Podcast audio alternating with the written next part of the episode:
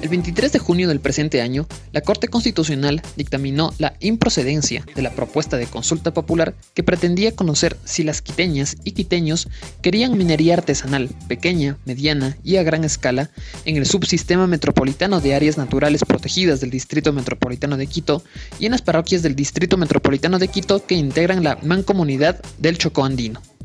Las razones de la Corte para llegar a esa conclusión, de acuerdo a muchos expertos, van de enigmáticas hasta absurdas, haciendo referencia al solapamiento de territorios o al conflicto de autoridades locales versus nacionales, la Corte Constitucional vio suficientes razones para negar esta propuesta, dejando sin protección constitucional a las comunidades que están siendo afectadas por proyectos mineros. Ante este escenario, es importante contestar preguntas como ¿qué es una consulta popular? ¿Qué pretendía esta propuesta de consulta popular? Cuáles fueron los problemas que la Corte Constitucional encontró en esa propuesta y tal vez la más importante.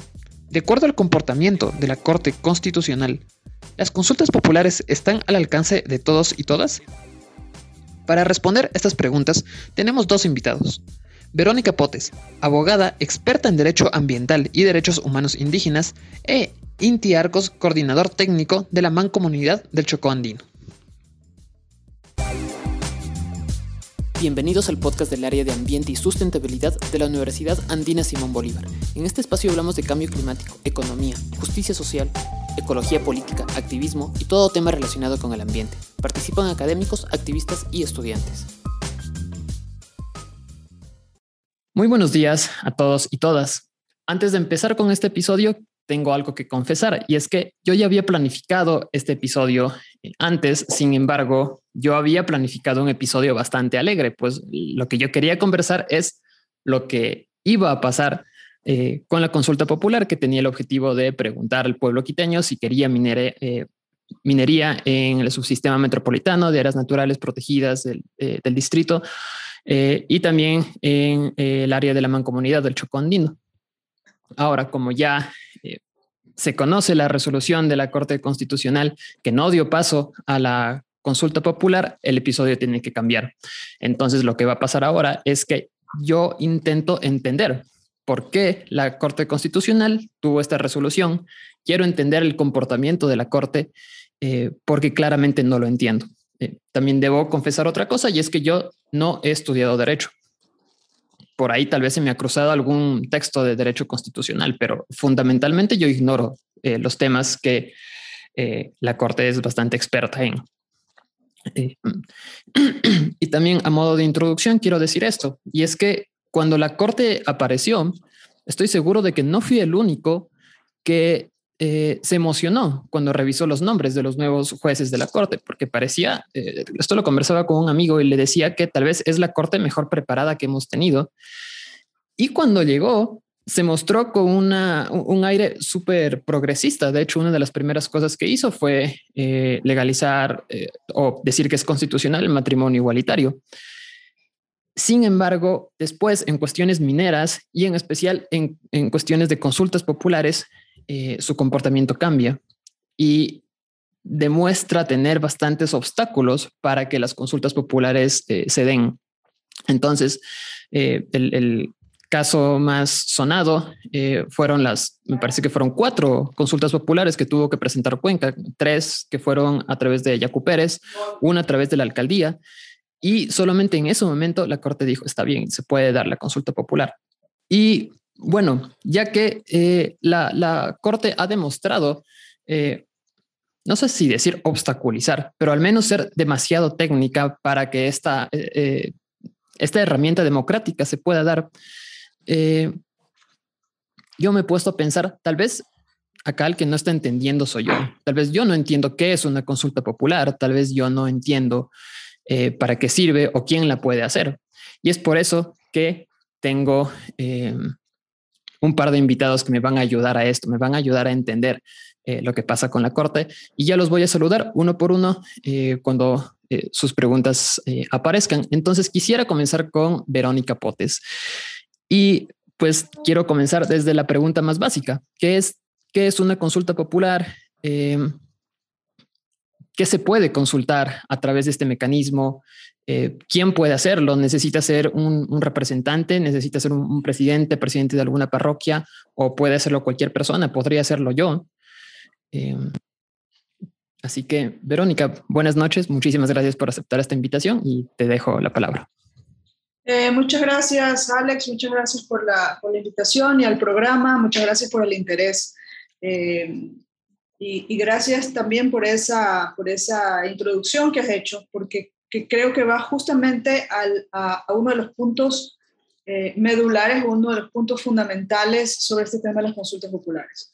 La consulta popular no tiene por qué ser, y de hecho está llamada expresamente a no ser un ente eh, eh, súper especializado eh, que solamente lo pueden entender los expertos y las expertas. Justamente eso no puede ser. Entonces ya, ya de, de por sí, tu apreciación, las preguntas que en estos, en estos días y cada vez bueno, que tenemos estos, estos palazos eh, contra las consultas populares eh, por parte de la Corte Constitucional afloran, ¿verdad? La gente que quiere entender, bueno, qué es lo que está pasando, porque en el idioma además en el que hablan las Cortes, que normalmente es poco entendible, eh, en este es particularmente problemático que no sea entendible, precisamente por el espíritu de la herramienta de la consulta popular. ¿Ok? Entonces, si me preguntas qué es una consulta popular, una consulta popular es una elección sobre un tema. Es así como vamos cada cuatro o cinco años, dependiendo de los periodos presidenciales, a elegir presidente. En el caso de la consulta popular, nos llaman a las urnas por un tema en el que tenemos que responder de una u otra manera. Eso es y no, y no tiene por qué ser, si, si, tú no entiendes, si tú entiendes lo que es una elección, cada cuatro años de presidente o de asambleístas, deberías poder entender lo que es una consulta popular. Eh, el problema justamente está en las cortapistas, están los obstáculos y yo sí ratifico esa palabra que dijiste que quizás no es eh, la más conveniente, yo creo que es la más precisa. Eh, eh, la, no puede ser ningún ente estatal y menos la Corte Constitucional que supuestamente está aquí para honrar a la Constitución del Ecuador. No puede ser ella el motivo ni puede ser el guardián de cerrar la puerta a una herramienta que por principio es una herramienta puesta al servicio de la ciudadanía. Eso es básicamente una consulta popular, una elección, ¿ok? Solo que a diferencia de elegir personas en la consulta popular, lo que tomamos, elegimos es una decisión, una u otra ruta a seguir sobre un tema en particular.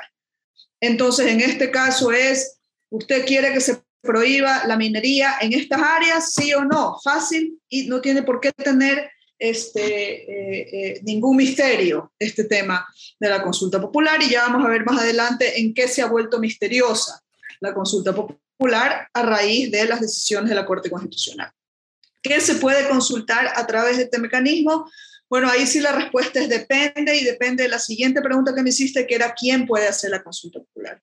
Según la Constitución del Ecuador, consulta popular puede convocar él o la presidenta de la República, puede convocar por lo eh, sobre cualquier tema, puede convocar la Asamblea Nacional, específicamente en el caso de la aplicación del artículo 407, el que dice que se supone que no se puede hacer actividades extractivas en el, en el, en el sistema de áreas protegidas y en las áreas intangibles y demás, lo que fue el Yasuní, por ejemplo, ahí eh, la Asamblea Nacional puede decidir convocar a una consulta popular cuando el presidente o la presidenta le somete un pedido de sacar del régimen general de que no se puede hacer extractivismo en esas áreas eh, y abrir el área a explotación, que fue lo que hizo Correa en el año 2013, si es que, si es que no estoy mal en los años. Este, eh, y en ese sentido, cuando la, cuando la Asamblea recibe el pedido del presidente de la República, puede decidir convocar a consultas. De hecho, recuerdo en esas épocas del Yasuní que una cosa que le decíamos a la, Asamblea era, mire, sea democrática, no decida usted porque usted es la planadora del presidente, permítanos eh, eh, decidir a todos, porque puede hacerlo. El problema es que puede, no es que está obligada, entonces, bueno, pues decidió que no lo iba a hacer y no lo hizo. ¿Ok? Entonces la asamblea también puede hacerlo. También pueden hacerlo, a la pregunta que hacías, los, eh, las cabezas, las autoridades de los gobiernos autónomos descentralizados, prefectos, eh, alcaldes, alcaldesas, eh, presidentes y presidentes de las juntas parroquiales. ¿Ok? Y también puede hacerlo la iniciativa popular. Con la salvedad que cuando lo hace la iniciativa popular, tú me decías, yo puedo hacerla, sí señor, usted puede hacer.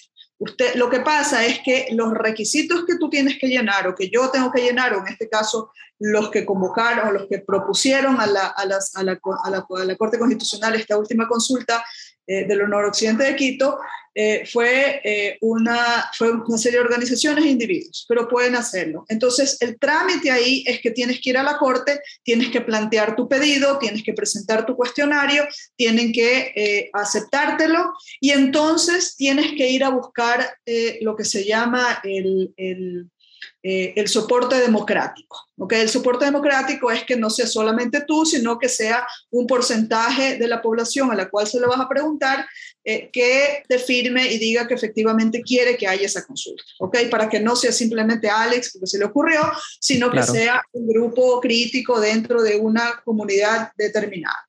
Entonces, esos, esos, esos porcentajes varían de si es que la que pregunta es una parroquia, si lo hace un cantón o si, si lo hace a nivel nacional, ¿verdad?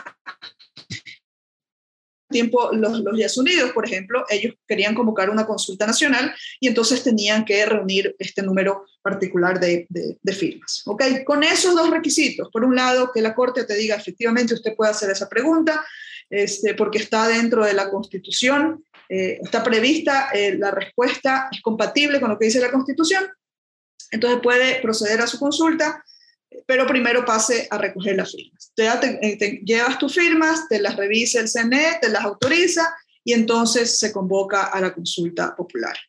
Eh, sobre la pregunta entonces de qué se puede consultar, se puede consultar cuando es el presidente o la presidenta de la República sobre cualquier tema. Cuando es la Asamblea Nacional puede hacerlo sobre este, este tema que te digo de la de, la, de levantar, la, de levantar la, la, prohibición de que no se pueda hacer extractivismo en áreas protegidas.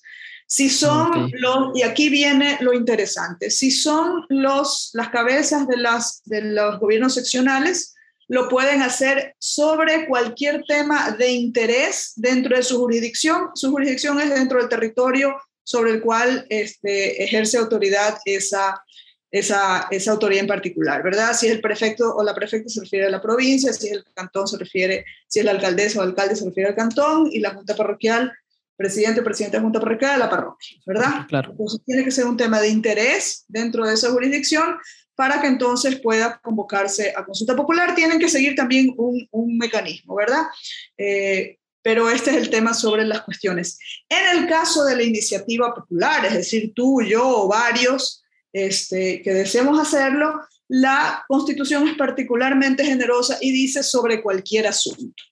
Ahora, sí quiero hacer eh, referencia a una distinción que se pretendió en el año 2015. ¿Se acuerdan cuando, cuando Correa quiso, no quiso, cuando de hecho Correa hizo pasar nuevamente a través de su aplanadora eh, las reformas a la Constitución, que fueron varias, incluida, y creo que la que más sonó en esa época era la reelección indefinida, que hacían referencia a las competencias, recuerdo.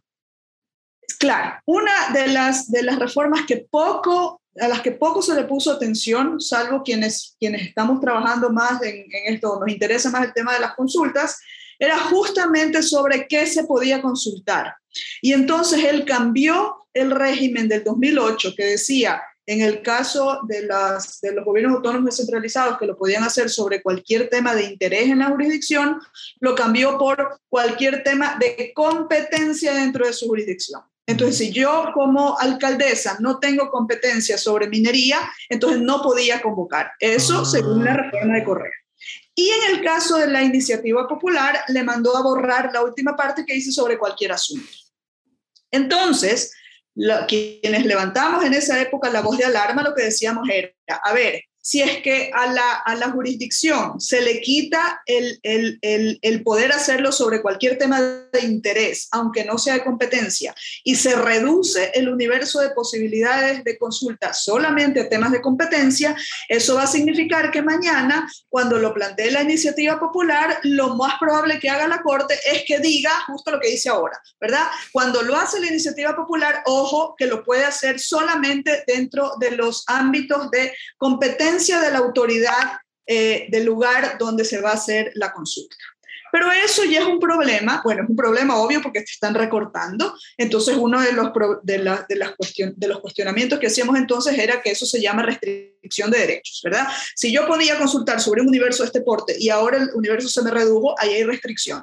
¿Verdad? Y eso no se puede hacer, y menos aún por la vía de las enmiendas que hizo el presidente de la República, que era la forma más rápida y fácil de borrar, de cambiar la constitución, y que lo podía hacer justamente porque tenía esta mayoría aplastante en la, en la Asamblea Nacional, ¿verdad?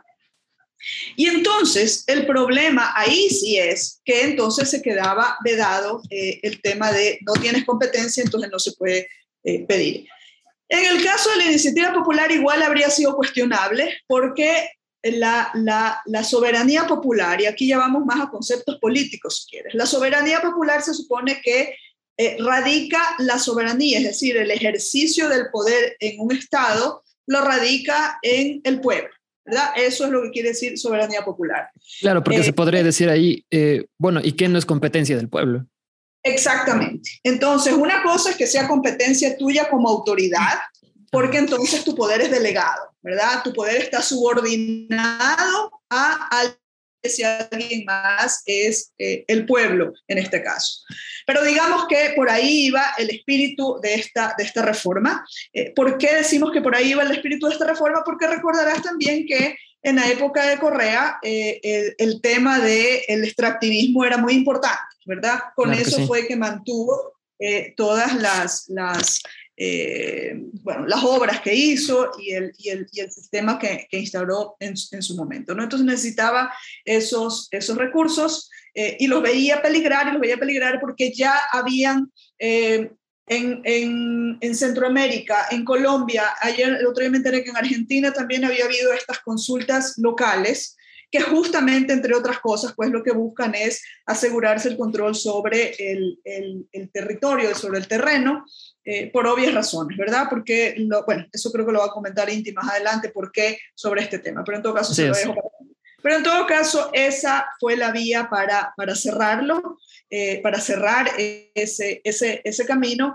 Pero luego, cuando eh, sale Correa, la misma Corte Constitucional dice, bueno, ya ni me acuerdo por qué fue la razón, porque de verdad que ahí no es que daban razones, sino que simplemente imponían. Y la Corte Constitucional la misma Corte Constitucional dijo ya no valen las reformas, entonces volvimos al régimen, volvimos a los textos del 2008, que son los textos vigentes ahora. ¿Okay? Entonces, ese digamos, es el, el, marco de las consultas populares.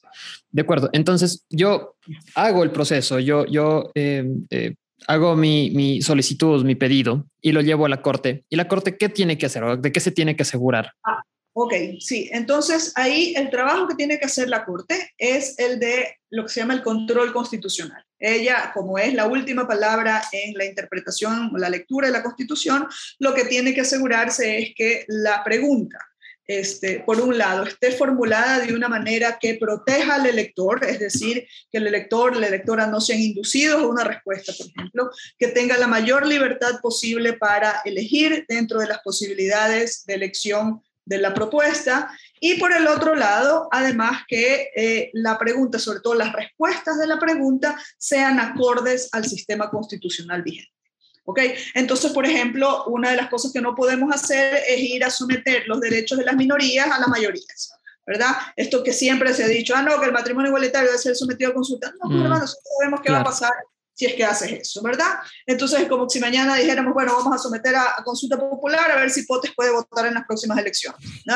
Soy suficientemente antipática, no, y entonces me dejan afuera, ¿por qué? Porque mandó la soberanía popular y dice, no, no, no, espera un segundito, que nosotros respetamos bastante la soberanía popular, pero también hay cosas que no puede hacer. Una de esas cosas es, por ejemplo, irse por encima de derechos, sobre todo derechos de minorías, otra de las cosas que no se pueden hacer, y eso es prohibición expresa en la Constitución, es el régimen fiscal, es decir, ir a decir, bueno, ¿quiere o no pagar impuesto a la renta? Bueno, nadie quiere mm. pagar el ¿La verdad? Entonces ese tipo de cosas tampoco lo podemos hacer y tampoco podemos alterar eh, eh, el, régimen administrativo político, ¿verdad? Eso es lo que expresamente no se puede hacer, pero ciertamente, y ahí yo no estoy en contra de lo que hace la Corte Constitucional, la Corte Constitucional tiene que ver fuera de estas, de estas, de estas formas más evidentes de, de prohibiciones, bueno, revisar que eh, los efectos, como decía, de la, de la respuesta, la que sea, el sí o el no a la consulta, este, sean, sean acordes a lo, que, a lo que manda la Constitución o a lo que prevé la Constitución, o que en todo caso que no la contradiga. Eso, eso es básicamente a lo, lo, que le pides a la Corte que haga y eso es lo que la Corte supone que tiene que hacer. Ahora, tiene unos procedimientos que, que debe seguir, ¿verdad? Y ahí es una de las, de, las, de las particulares objeciones que yo tengo en general a lo que viene haciendo la Corte. ¿Okay? Según yo, la Corte tiene que revisar la pregunta y tiene que revisar lo que dice la ley, es el considerando introductorio a la pregunta. Y entonces yo ofrezco un ejemplo de lo que es la pregunta y sobre todo el considerando introductorio. El considerando introductorio puede ser, por ejemplo, que yo diga, eh, con el fin de que eh, haya paridad de género eh, histórico en, la, en las elecciones de presidencia de la República, en la próxima elección no puede participar ni no. ¿Está usted de acuerdo? Coma. ¿Está usted de acuerdo con que en la próxima elección solamente participen mujeres? Por ponerte el ejemplo más primitivo, pero más claro e ilustrativo, ¿verdad?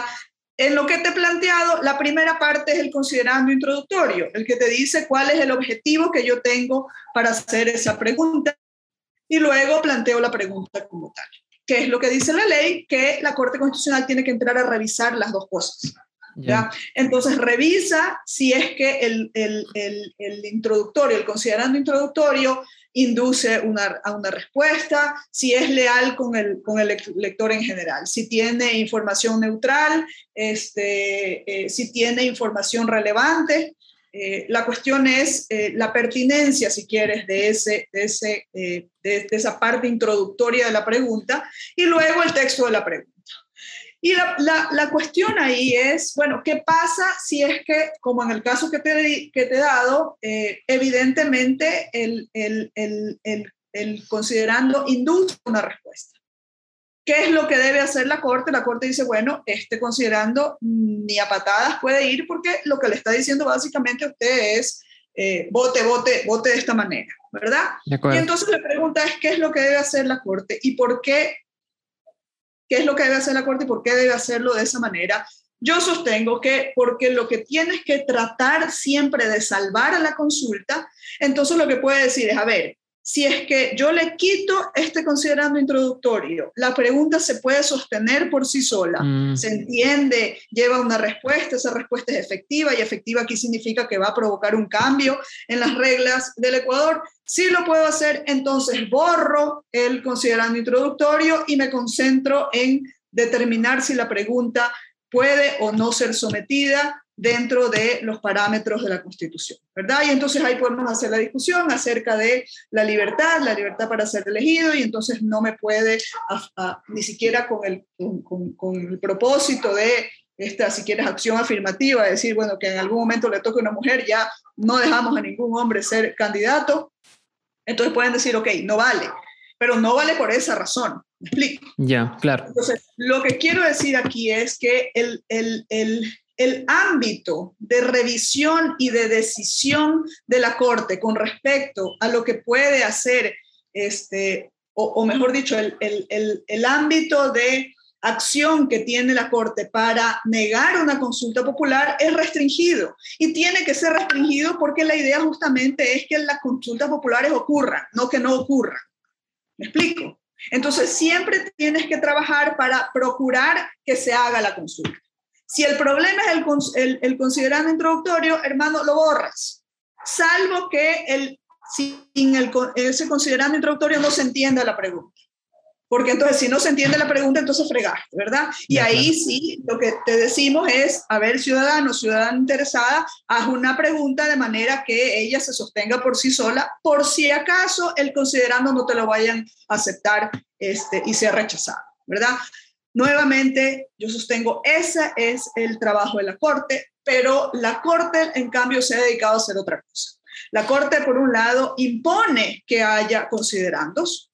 De hecho, en algún momento dice, eh, sin considerandos, yo no puedo entrar a hacer la revisión. Yo no entiendo por qué. Y no entiendo por qué por una razón, no porque soy una necia dogmática y, y charlatana, por una razón en particular. Y te pregunto a ti, Alex, ¿tú has participado ya alguna vez en una consulta popular aquí en el Ecuador? Te pregunto porque te veo jovencito. ¿Tú has, has, has ido a votar en una consulta popular aquí en el Ecuador o todavía no te Sí, sí, sí he ido. Yo no sé si tú te acuerdas, pero la papeleta, no te estoy pidiendo que te acuerdes de lo que decía exactamente la papeleta, pero tú leíste, o sea, a ti te dieron una papeleta o te dieron un libro, es decir, un expediente, y el expediente a lo que me refiero es al proceso judicial. La demanda con la decisión de la Corte con la cual aprobaron esa pregunta. No, solo son las preguntas lo que te dan. Ya, es que esa es la cuestión. Entonces, si es que el objetivo es la libertad y la lealtad con el elector y la electora, lo que nos importa es lo que va en la papeleta. Pero la Corte se ha hecho una ficción y una ficción insostenible de que nosotros cuando vamos a votar, primero nos leemos la demanda, luego nos leemos la sentencia de la Corte. A la tercera página de la demanda ya uno está dormido para empezar.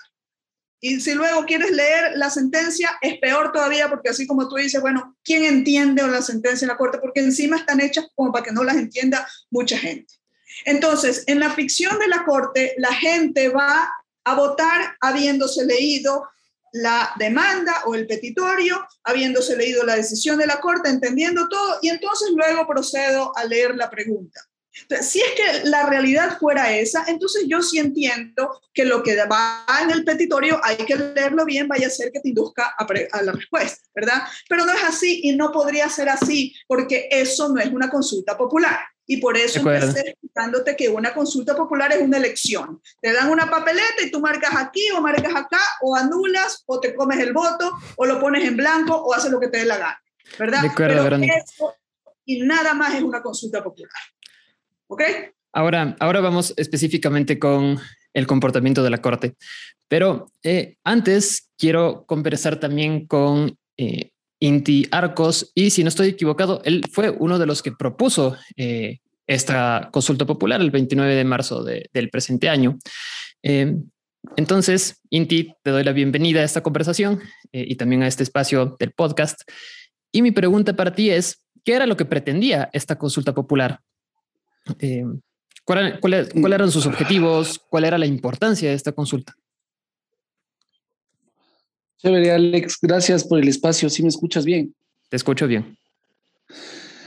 A ver, eh, lo que nosotros pretendíamos con esta consulta popular, que como dice Lavero es un, es un derecho ciudadano, ¿no es cierto? Eh, primero dicho sea de paso, yo no soy abogado, yo soy un ciudadano, pues, yo estudié ciencias ambientales, soy un ciudadano ecuatoriano que pretende ejercer su derecho eh, a decidir sobre lo que quiero de mi vida, de mi territorio, la vida de mi familia, la vida de mis vecinos. Y lo que pretendíamos es eh, que las concesiones mineras que están sobre eh, el subsistema metropolitano de áreas protegidas por el cual hemos luchado tantos años, no, no es de esta alcaldía, sino de, de dos alcaldías pasadas. Ya llevamos más de 20 años luchando para formar áreas de conservación y uso sostenible. Y uso sostenible no son solamente áreas de conservación, sino también son áreas en donde se produce, se produce infinidad de, cosas, ¿no? desde panela orgánica, leche, comida.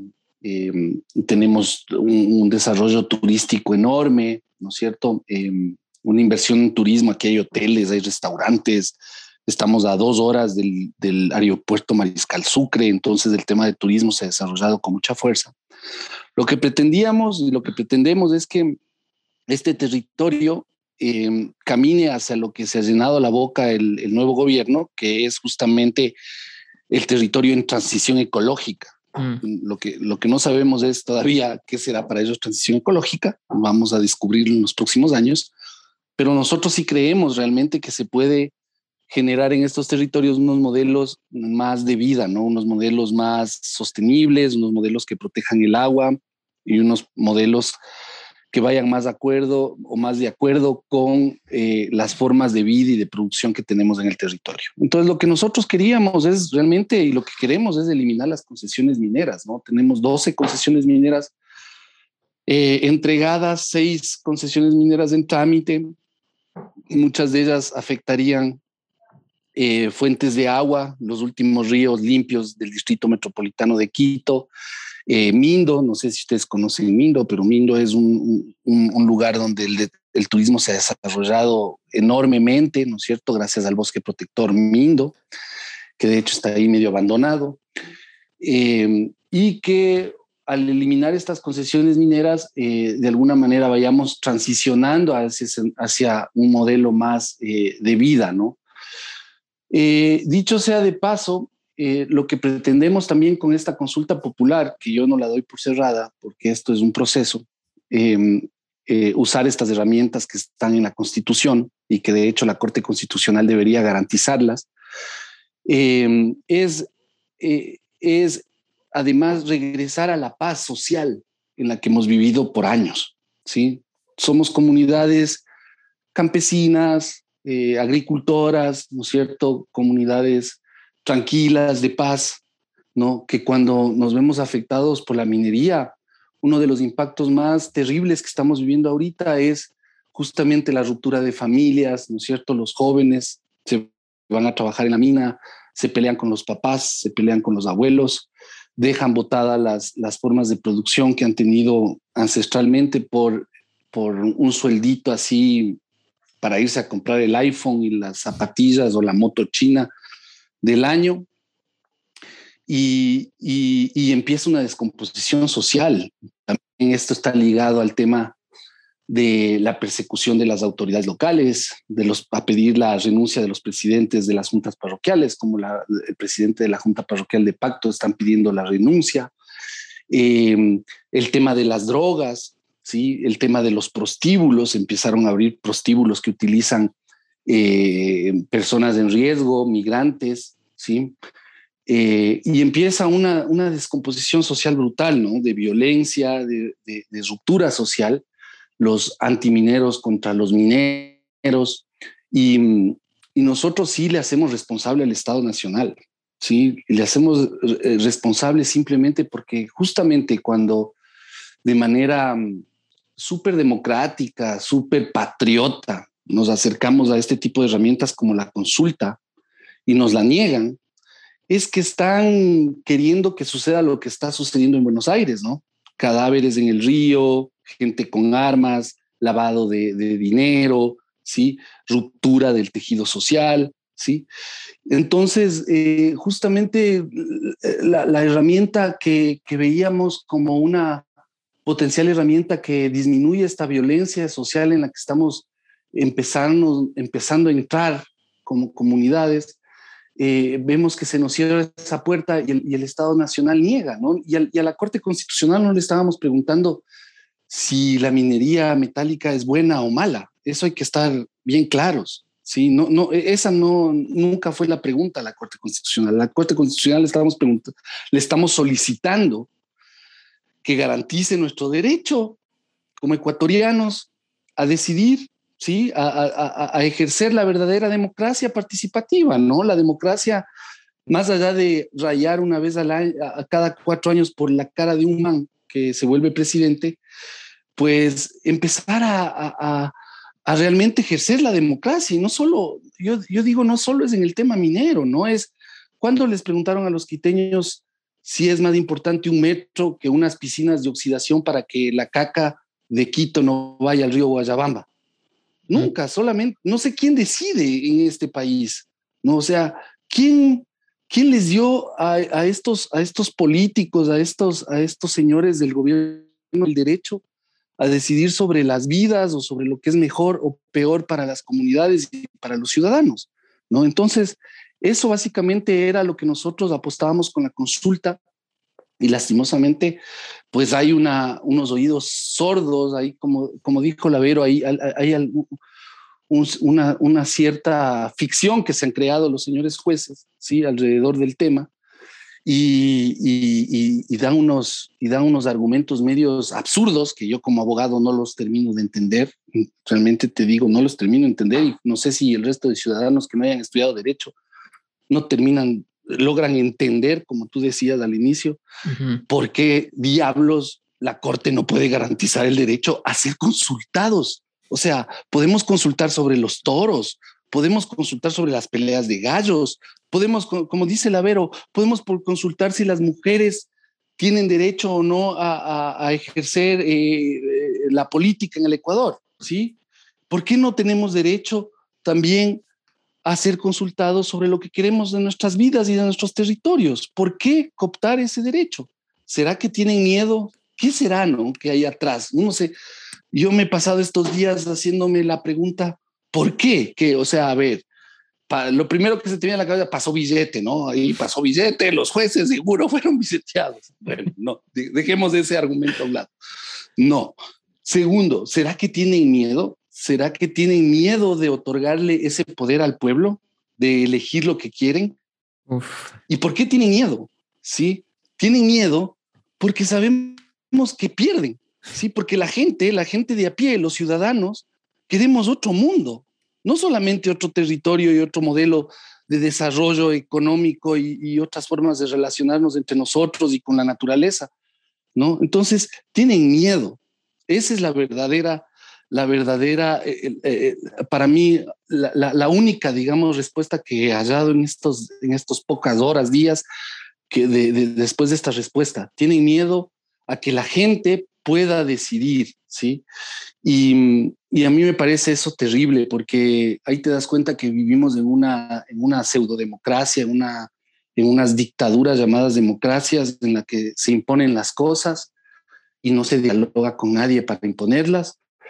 Entonces, em, eso era lo que nosotros buscábamos con la consulta, más allá incluso de la minería, ahora para nosotros la consulta se ha vuelto una lucha por realmente ejercer la democracia, ¿no? Eh, buscar que escuchen a la gente, que escuchen a los mandantes, que escuchen a, eh, eh, y, yo creo que además, en el momento que estamos pasando como humanidad, ¿no es cierto?, con el tema de la pandemia, ya se está, no sé qué van a pasar con la pandemia, pero ahora viene el cambio climático que está bien jodido, ¿no es cierto? Los polos se están derritiendo, el tema de las aguas cada vez más contaminadas, etcétera. Y te das cuenta que la gente más humilde, la gente del campo, la gente que está cerca de la tierra produciendo, es la gente que está dando, está dando las razones, o está dando los argumentos, está marcando el camino hacia dónde debemos ir.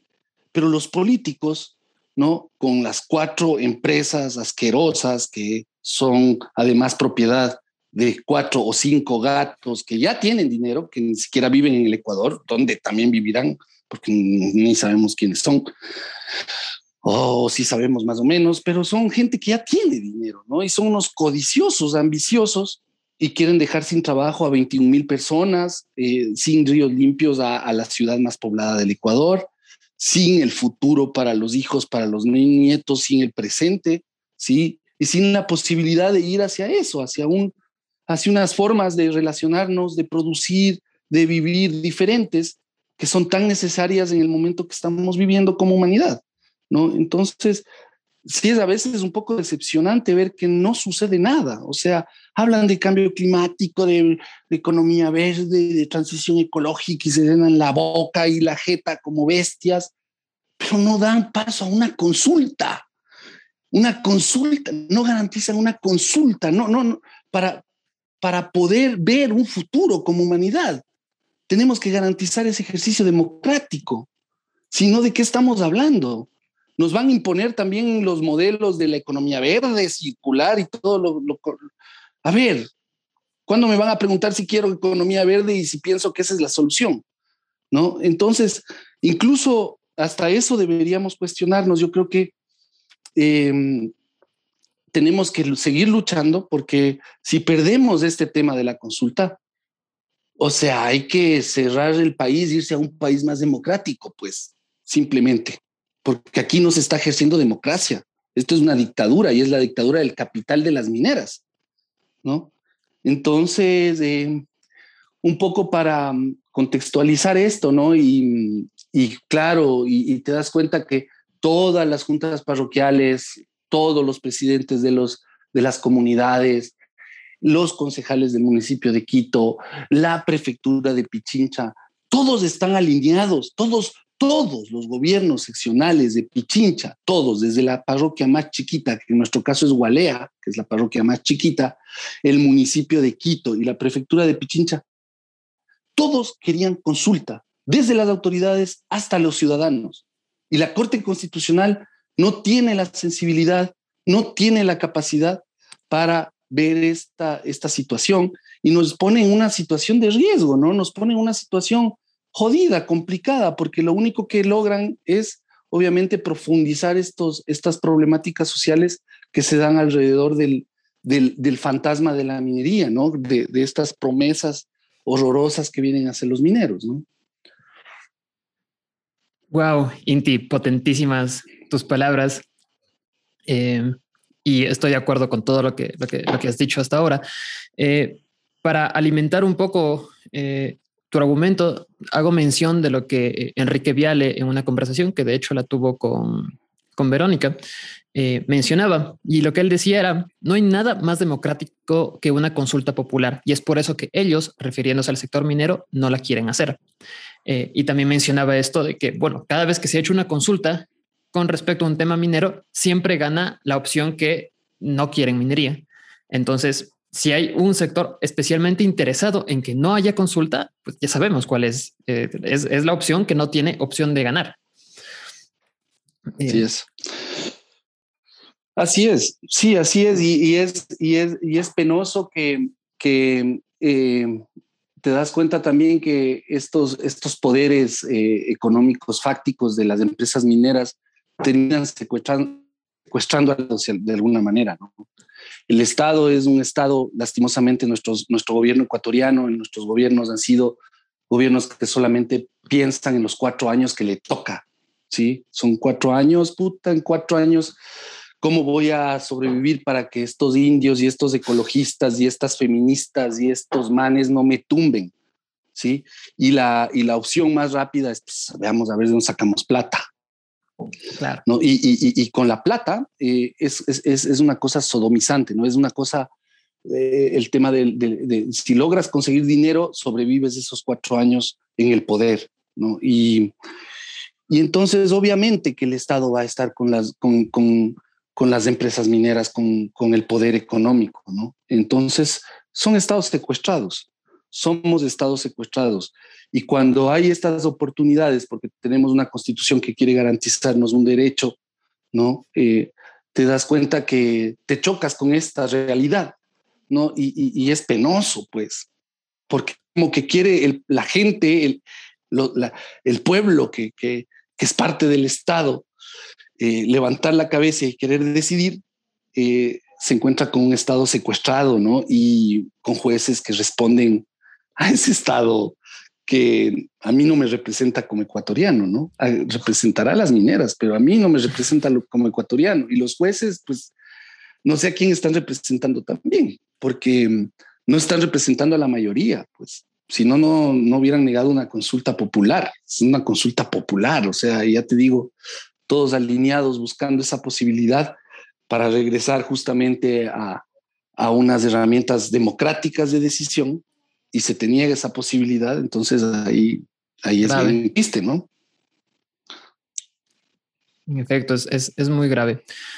Ahora, eh, Verónica, me gustaría hablar ahora de los problemas que encontró la Corte Constitucional en la propuesta eh, de la consulta popular. Y acá quiero hacer mención de algo. No quiero eh, intentar salvar a alguno de los jueces. Sin embargo, quiero decir que muchas de las preocupaciones que Inti mencionó eh, yo las leí de cierta forma, no ahora, pero me parece que fue en la tercera consulta que se propuso en Cuenca. Recuerdo el, voto de eh, Ramiro Ávila y lo que él decía en su, eh, en su dictamen era que la Corte haría bien en dar paso a una consulta popular entendiendo su espíritu democrático popular. Y tal vez no debería haber una serie de tecnicismos que entorpece esa participación democrática y que entorpece eh, esa participación política que el pueblo quiere tener. Eh, entonces, quiero decir que las preocupaciones que hay afuera, de cierta forma también hay dentro. Entonces, no es un problema de percepción, hay un problema serio dentro de la Corte Constitucional. Entonces, Verónica, tú que eh, entiendes muchísimo más que yo, ¿cuáles son los problemas que encontró la Corte para no dar paso a la consulta? Eh, Verónica, estás. Exactamente. Este, muchas gracias, eh, porque, porque la pregunta es muy, es, muy, es muy pertinente y creo que es una de las cosas a aclarar eh, acá. antes de entrar a hablar de lo que estás diciendo, de los problemas dentro de la Corte, de los tecnicismos, que yo eso sí lo pongo entre comillas, ya te voy a explicar por qué. Pero bueno, empecemos primero con los problemas. A ver, la consulta era, mejor dicho, las consultas son estas preguntas eh, con las cuales se le eh, eh, te ponen a decidir si es que estás de acuerdo o no con la prohibición de eh, minería metal, metálica, exploración de minería metálica en estas dos áreas. Eh, para, para, entrar en contexto, voy a leer una pregunta y y después continuamos. Esa, la, la, primera pregunta es, ¿está usted de acuerdo con que se prohíba la explotación de minería metálica a escala artesanal dentro del subsistema metropolitano de áreas naturales protegidas del Distrito Metropolitano de Quito? Punto y coma. Y dentro del área de importancia ecológica, cultural y de desarrollo productivo sostenible conformada por los territorios de las parroquias de Nono, Calacalí, Nanegal, Nanegalito, Hualea y Pacto, que conforman la mancomunidad del Chocó Andino. Ok, entonces ahí eh, la cuestión, el problema que encontró la Corte es que estamos hablando de dos áreas, ¿verdad? Lo que decías, eh, la una área, el subsistema de áreas protegidas del Distrito Metropolitano de Quito, y la otra, esta área de... Eh, la mancomunidad. Y ese nombre largote, es que es el área de importancia de la mancomunidad, ¿verdad? Podemos luego hablar también por qué terminamos teniendo que hacer todas estas especificaciones eh, en, la, en, las preguntas, cuando podría ser tan fácil como decir, bueno, usted está de acuerdo con prohibir eh, minería metálica en, en, el distrito metropolitano de Quito y ya no tenemos que entrar a todas estas disquisiciones. Pero ahí también la Corte tiene una responsabilidad porque mandó a decir que no se podía hacer una pregunta así de amplia. Entonces uno tiene que entrar a dar explicaciones de por qué entonces en estas áreas y entonces tenemos que hacer todo ese trabajo en que se mezclan los abogados, se mezclan los expertos, se mezclan los locales, se mezcla todo el mundo para ver cómo mismo es que funciona este tema de las protecciones ambientales y entonces tener una base más sólida para decirle a la Corte, porque estas son áreas de interés ambiental particular, entonces sobre estas áreas prohibición. ¿Verdad? Cuando la verdad se ha dicha, un poco lo que dice Inti es, a mí no me importa si yo estoy ubicada en un área de protección ambiental o no, yo no quiero una mina al lado de mi casa, ¿verdad? Y menos aún quiero una mina al lado de mi casa cuando mi situación ambiental ya es de, por sí problemática, ¿verdad? Entonces no es solamente eh, el interés en salvar eh, lo que queda, eh, que sí es un interés, Realmente, si tú le preguntas a una comunidad, nadie, ni siquiera un minero, quiere tener la mina al lado de su casa. Y esa es la razón porque ni los mineros ni los petroleros viven ni al lado de bloques ni al lado de minas. ¿verdad? Porque a nadie le gusta. Pues. Entonces, ya por ahí tenemos un problema, como que si solamente la única oportunidad que tenemos de pedir una consulta popular es por razones de conservar lo poco que queda cuando realmente, si es que yo soy una persona, tengo más interés en salvar mi vida que ya está afectada por 30.000 problemas ambientales, en cuyo caso yo no veo por qué no se puede simplemente decir, en el Distrito Metropolitano de Quito no hay consulta. ¿verdad? Entonces tenemos que entrar a, todas estas, a todos estos arreglos, comenzar, como te digo, a hacer esto, estas averiguaciones, preparar estas consultas es un trabajo brutal, porque tenemos justamente que tratar como, como la Corte nos ha obligado a convencerla, ha obligado a a ver, a ver, usted, usted convénzame. Cuando la que tiene que convencernos es ella, nosotros la que no tenemos derecho, pues. ¿Verdad? Entonces, terminamos con estas preguntas largotas, porque si el interés, digo yo, es realmente la libertad del elector y la lealtad con el elector, el elector está más jodido para entender la pregunta como está, a que si yo hiciera directamente, mm. ¿se puede o no se puede hacer minería en el Distrito Metropolitano de Quito? Porque ahí nadie tiene lugar para, para, para perderse, ¿verdad? Pero entonces por eso terminamos con estas preguntas así tan complejas. En este caso, la Corte dice, no se puede preguntar en una misma, en un mismo texto sobre dos áreas, ¿verdad? Y entonces sale con esto de que qué tal si es que a alguien le parece que sí debería ser en el un área, pero no en el otra área, ¿verdad? Cuando la realidad, como nos ha dicho Inti, es que usted le pregunta a, B, C o a cual sea comunidad, aquí en el Ecuador, en Argentina, en Colombia o en Centroamérica, y todo el mundo dice que no, y mayoritariamente como el 80%. ¿no? Pero digamos que por razones de este, anticipación no podemos adivinar antes de tiempo cuál va a ser la decisión popular, entonces la Corte dice no puede preguntar por las dos porque a la final es en una sí y en la otra. ¿Ok? Pero ahí viene un problema, porque estas zonas están solapadas, tienen áreas de solapamiento, áreas en las que comparten eh, territorio. ¿verdad? Entonces, lo gracioso de todo esto es la Corte, que lo que trata de hacer es como buscar cualquier resquicio para decir no podemos hacer la consulta popular en vez de hacer al revés. No se da cuenta cuando hace todo ese ejercicio de imaginarse eh, qué es lo que puede pasar con esa pregunta, no se da cuenta de lo evidente. Y lo evidente es lo siguiente, lamentablemente, esto es un podcast, así que no lo van a poder ver, pero si yo te dibujo dos áreas solapadas, es decir, una, una bola que tiene con otra bola y tienen una bolita en medio que comparten las dos, te pregunto yo, si mañana hacemos una, una pregunta por el área A y otra pregunta por el área B y resulta que gana el sí en el área A y el no en el área B, te pregunto yo, en el área solapada, ¿cuál régimen aplica? ¿El régimen de los A que dijeron que sí o el régimen de los B que dijeron que no? Te pregunto, ¿cómo hacemos entonces?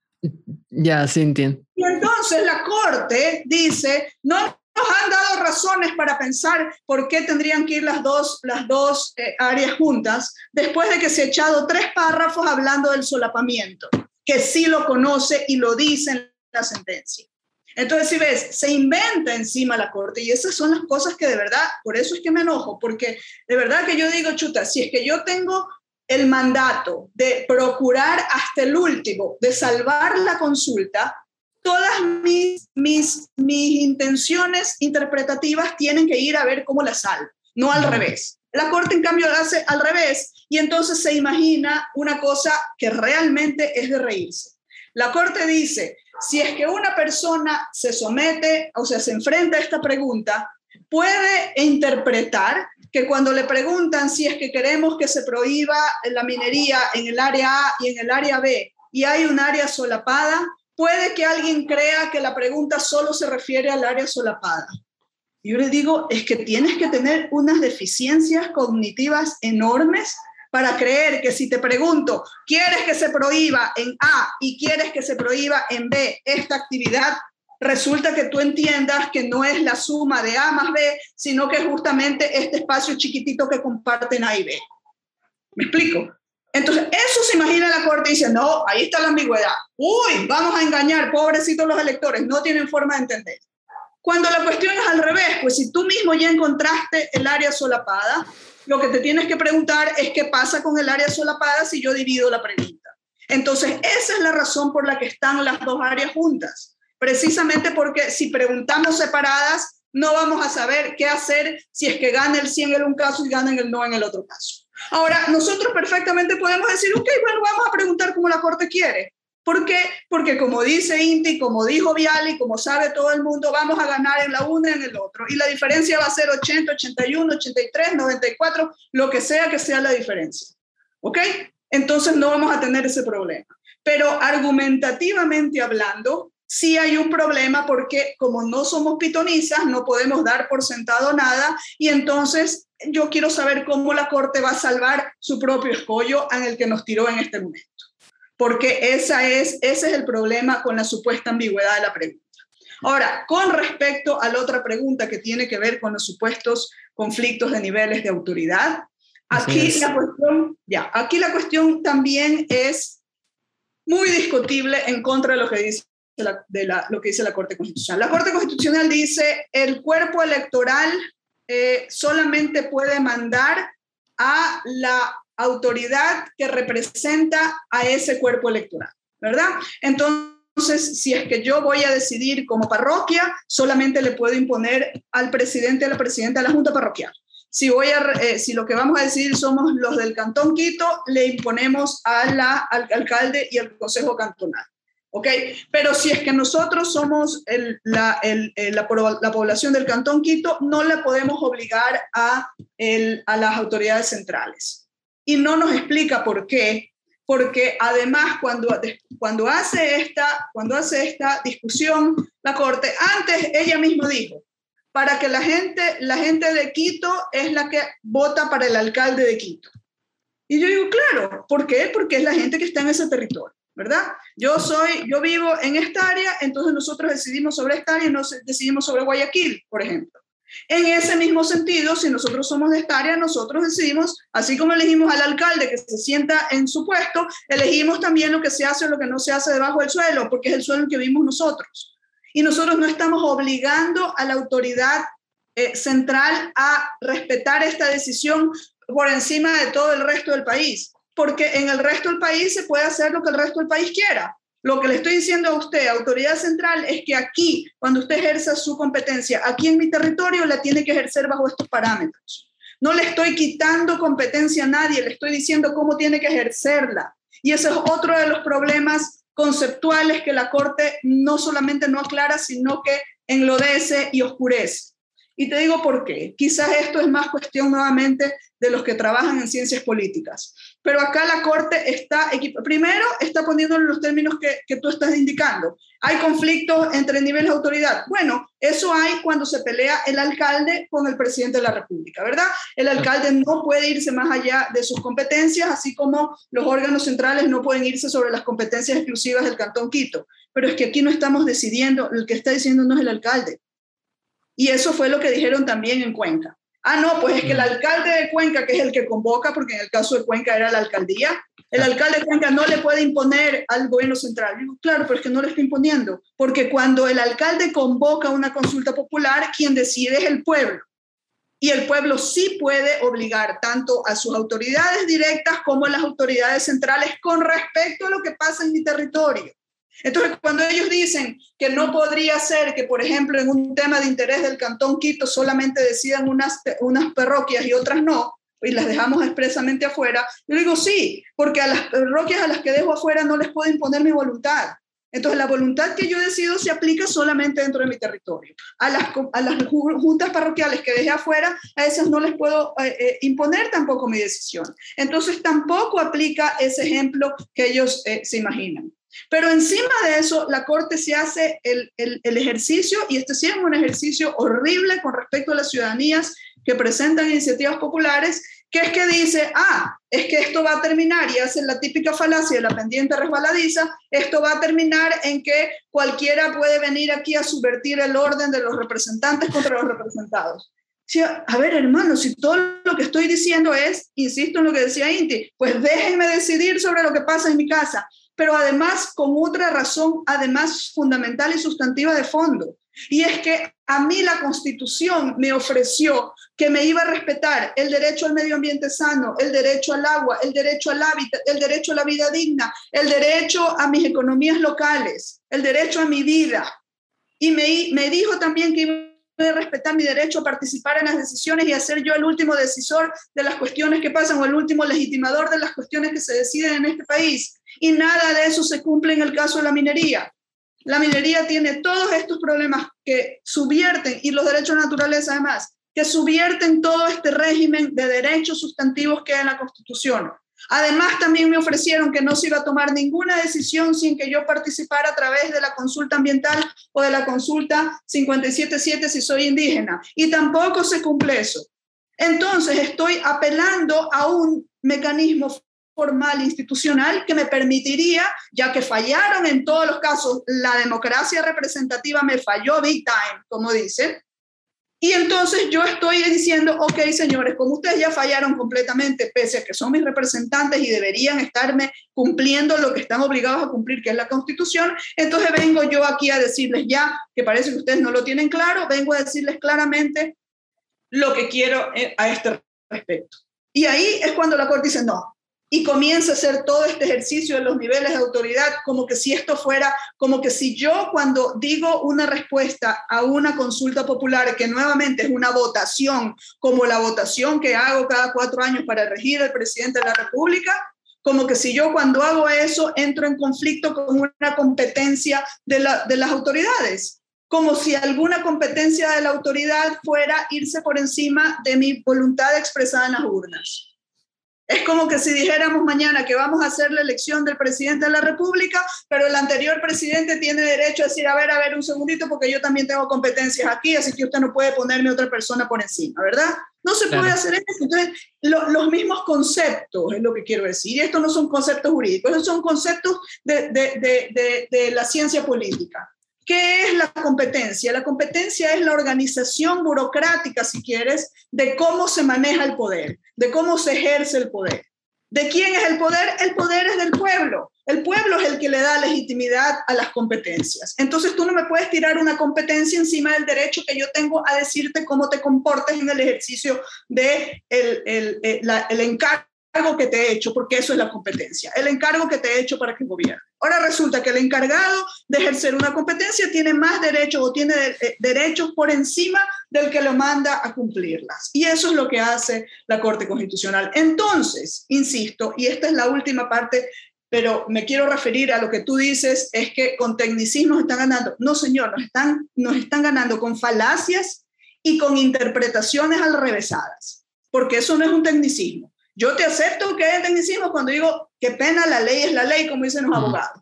Entonces, si ahí dice que no puedes preguntar esto, entonces no puedes preguntar esto. Pero resulta que no hay tal, pues. Resulta que el tecnicismo aquí lo que me da es una puerta abierta gigantesca y me dice que lo puedo hacer por cualquier razón.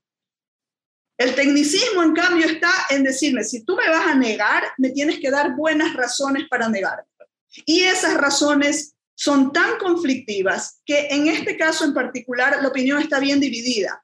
Porque en principio parecería que son 7 a 2, pero no son 7 a 2. Realmente son 5 a 4 porque hay dos votos salvados en completo. Es decir, no están a favor ni el tema este de las preguntas, que ya expliqué dónde está el problema serio en el que la misma Corte ahora se metió con lo de las preguntas, y además están en contra de esta supuesta discusión, y digo supuesta porque no acerca del supuesto eh, lío de competencias, ¿verdad? Porque no hay lío de competencias. Yo no estoy apelando a una competencia, yo estoy apelando a un derecho que tengo constitucional, ¿ok?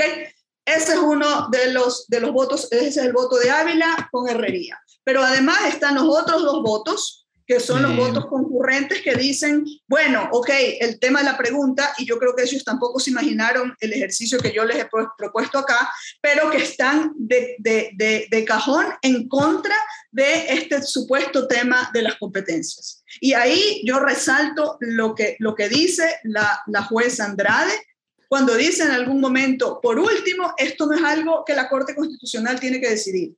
Y ahí por eso te digo, no es un tema de tecnicismos, porque ella dice, si hay un tecnicismo aquí, el tecnicismo corre en contra de la Corte Constitucional porque la Corte Constitucional no tiene capacidad ni tiene la competencia, así vamos a hablar de competencias, no tiene la competencia para andar revisando esto, estas partes ni andar negando las consultas eh, a, la, a la gente que las pide.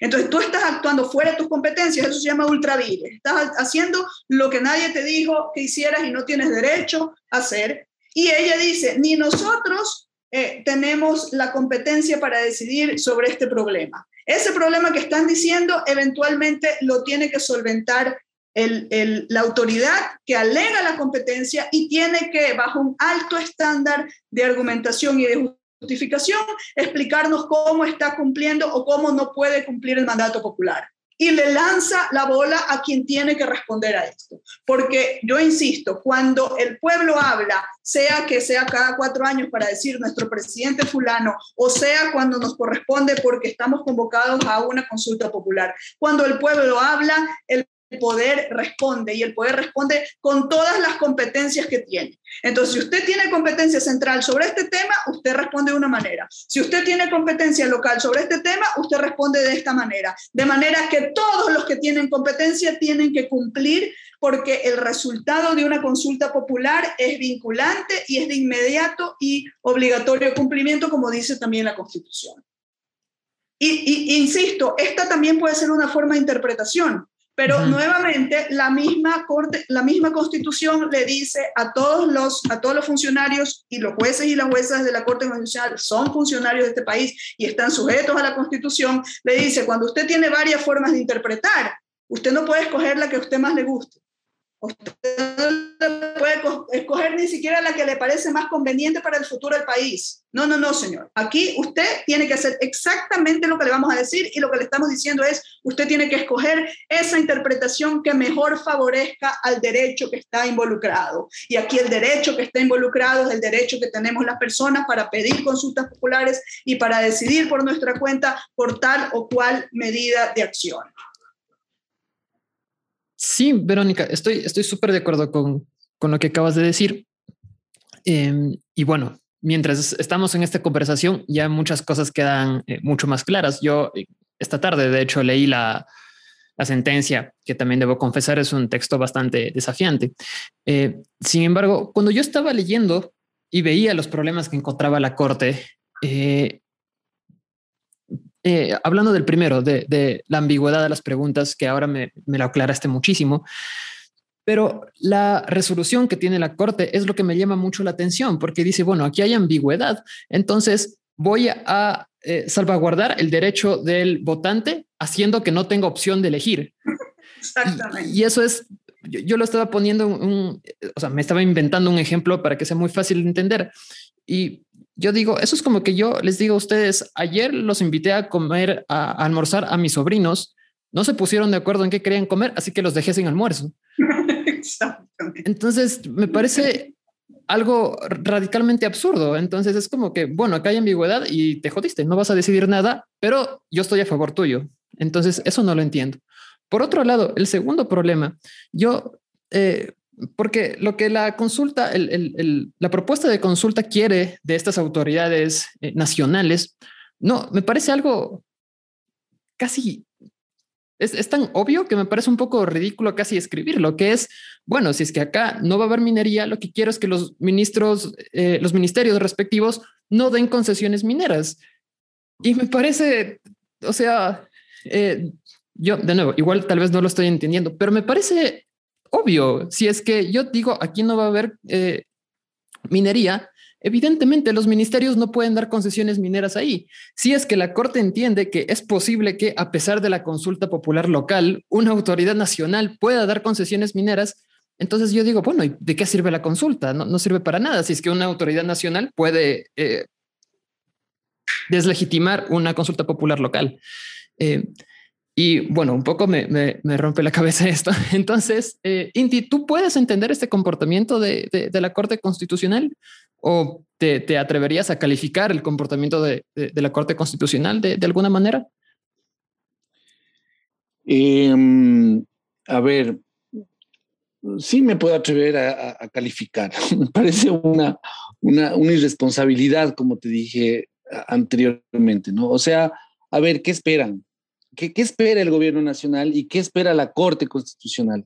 Que nos demos bala, que lleguemos a matarnos. O sea que la solución no es por ahí, no es votando, ni conversando, ni recogiendo firmas, ni preguntando, ¿no? Es, es llegar a, darnos bala, ¿no? O sea, a llegar a unos niveles de violencia cada vez más graves. Aquí las comunidades están cerradas están de 200 y pico de días cuidando para que los mineros no entren a sus comunidades porque no quieren, ¿sí? Están cuidando un material que fue sacado de manera ilegal de, del río Chirape, ahí en, en, Pacto. Están más de 200 días, los compañeros pasaron Navidad, Año Nuevo bajo un plástico, haciendo el trabajo que debería hacer el Estado, ¿no? Eh, se ha mandado millón comunicados, eh, nos hemos reunido en infinidad de veces con el Ministerio del Ambiente, con el Ministerio de Energía y Minas, con el ARCOM, con la Defensoría del Pueblo, y nada. Y siguen ahí los quintales, 3.000 costales de material aurífero y los mineros queriéndolo sacar. Entonces, sí, sí me atrevo a calificar y me parece que son instituciones de vergüenza, ¿sabes? Son instituciones que no garantizan un perdón la palabra, un carajo aquí en el Ecuador. No nos garantizan es nada. Y, todo ese tecnicismo legal que, con el que pretenden justificar sus decisiones, a nosotros no nos está dando una solución. Eh, no, no nos están dando una solución. Entonces, ¿cuál es el siguiente paso? ¿Cuál es el, a, dónde recurrimos? ¿A dónde recurrimos? Ya la Corte Constitucional nos dijo, no, ¿a dónde? No, no, no nos queda más que recurrimos a nosotros mismos, a organizarnos más, con más fuerza, a controlar nuestros territorios y, ojalá no lleguemos a, un, a, unas comunidades que tengan que, no sé, resistir hasta con sus vidas frente al embate de estos panas, ¿no? Em, entonces, me parece que es una corte y unas decisiones bien irresponsables desde el Estado, porque incluso podían haber preguntado y profundizado, ¿entiendes? No, no negado, sino este, esto que, que, que explica Calavero, ah, que, que, que, está solapada, la, que está traslapada la, la zona donde se está haciendo la consulta. Ni siquiera han entendido bien qué es la ordenanza 137, cuáles son las áreas de conservación y uso sostenible que tienen otro, que tienen sus planes de manejo, que las dos se complementan, que la idea de la ordenanza 137 es disminuir la presión sobre los ecosistemas naturales que forman el subsistema metropolitano de áreas protegidas, porque no es trabajar, hay que trabajar alrededor de las áreas de conservación para poder proteger lo que estás conservando, ¿sí? Porque claro. las presiones vienen de afuera, ¿no? Las presiones mayores, las mayores presiones son de afuera, entonces por eso se creó la ordenanza 137. ¿Sí? Porque no tenemos solamente el problema de la minería, tenemos la agricultura también ocasiona eh, estragos en los bosques, en los, en los, sistemas naturales, ¿no es cierto? La agricultura, la ganadería, el mismo turismo. Y si no teníamos una ordenanza como la 137 que nos ayuda de alguna manera a manejar lo que pasa alrededor de las áreas protegidas, pues empiezas a afectar esas áreas protegidas, ¿no? Entonces son totalmente complementarias, no son dos áreas, ¿no? Pelotudos de la Corte Constitucional, no son dos áreas, son dos herramientas de manejo, de manejo de áreas, no son dos áreas traslapadas, es una respuesta para un niño de, o sea, por favor, ni siquiera es técnico, esa respuesta no es ni técnica, por Dios santo, o sea, revisen qué es un área de conservación y usos, revisen los planes de manejo, revisen lo que es la ordenanza. La ordenanza 137 lo que buscaba era centros del, del, del, municipio de Quito, ¿no es cierto? Que tiene secretarías, subsecretarías, eh, empresas, la empresa metropolitana de agua potable, el EMACEO, eh, el Quito Turismo, todas estas entidades de, de, de, del municipio de Quito, sentales en una mesa para coordinar las acciones en un territorio que es frágil, que es una reserva de biosfera, que conjuga dos puntos calientes de biodiversidad. Entonces, la 137 en realidad es una herramienta de gestión territorial, ¿sí? Y además, en esa herramienta está expresada la voluntad de todas las comunidades, de las 64 comunidades y seis cabeceras parroquiales, de generar un plan de uso y un plan de uso y ocupación de suelo especial para un territorio especial, porque no es lo mismo vivir en la Chiris y en la Amazonas o en la 10 de agosto que vivir en pacto, no, no, no, no funciona lo mismo la basura, no funciona lo mismo el agua, no funcionan las, las aguas servidas, no van por un tubote al río Machángara, sino que la mayoría tiene pozos sépticos, que hay ganado, que hay caña, que hay ríos, que hay gallos de la peña, que hay osos de anteojos. Entonces no funciona igual. Entonces la 137 lo que buscaba era tener un marco, sí, un marco jurídico legal o como quieras llamarlo, una herramienta para que el municipio de Quito tenga cómo ejercer su, su, administración del territorio de una manera más lógica, ¿no? Entonces, eso es lo que pretendíamos con la 137. Entonces, son, son herramientas complementarias, los planes de manejo de las áreas de conservación y uso sostenible y la ordenanza 137. Pero estos manes agarran, o sea, la respuesta de, de, de la Corte Constitucional me parece una, una total falacia, como dijo Lavero, una total, eh, se lo sacaron de la manga, ¿no? Dijeron, digamos que se traslapan, vamos a, digamos algo, porque, porque, estamos jodidos y les damos paso a estos manes, digamos algo. Okay. Sí, y después dijeron, y, y, con esto cerraron con broche de oro diciendo, vamos a limitar las consultas. No, no, no, no. Mm. Como es recurso estratégico del Estado, cuidado. Tienen que los guayaquileños y los cuencanos y los lojanos decidir lo que pasa en pacto. Escucha, los guayaquileños no saben ni dónde queda pacto, man. O sea, ¿no, ¿no te parece además obvio, totalmente fuera de cualquier lógica? ¿No? O, o, o que, que yo decida lo que pueda o no pasar en Santa Cruz, en Galápagos.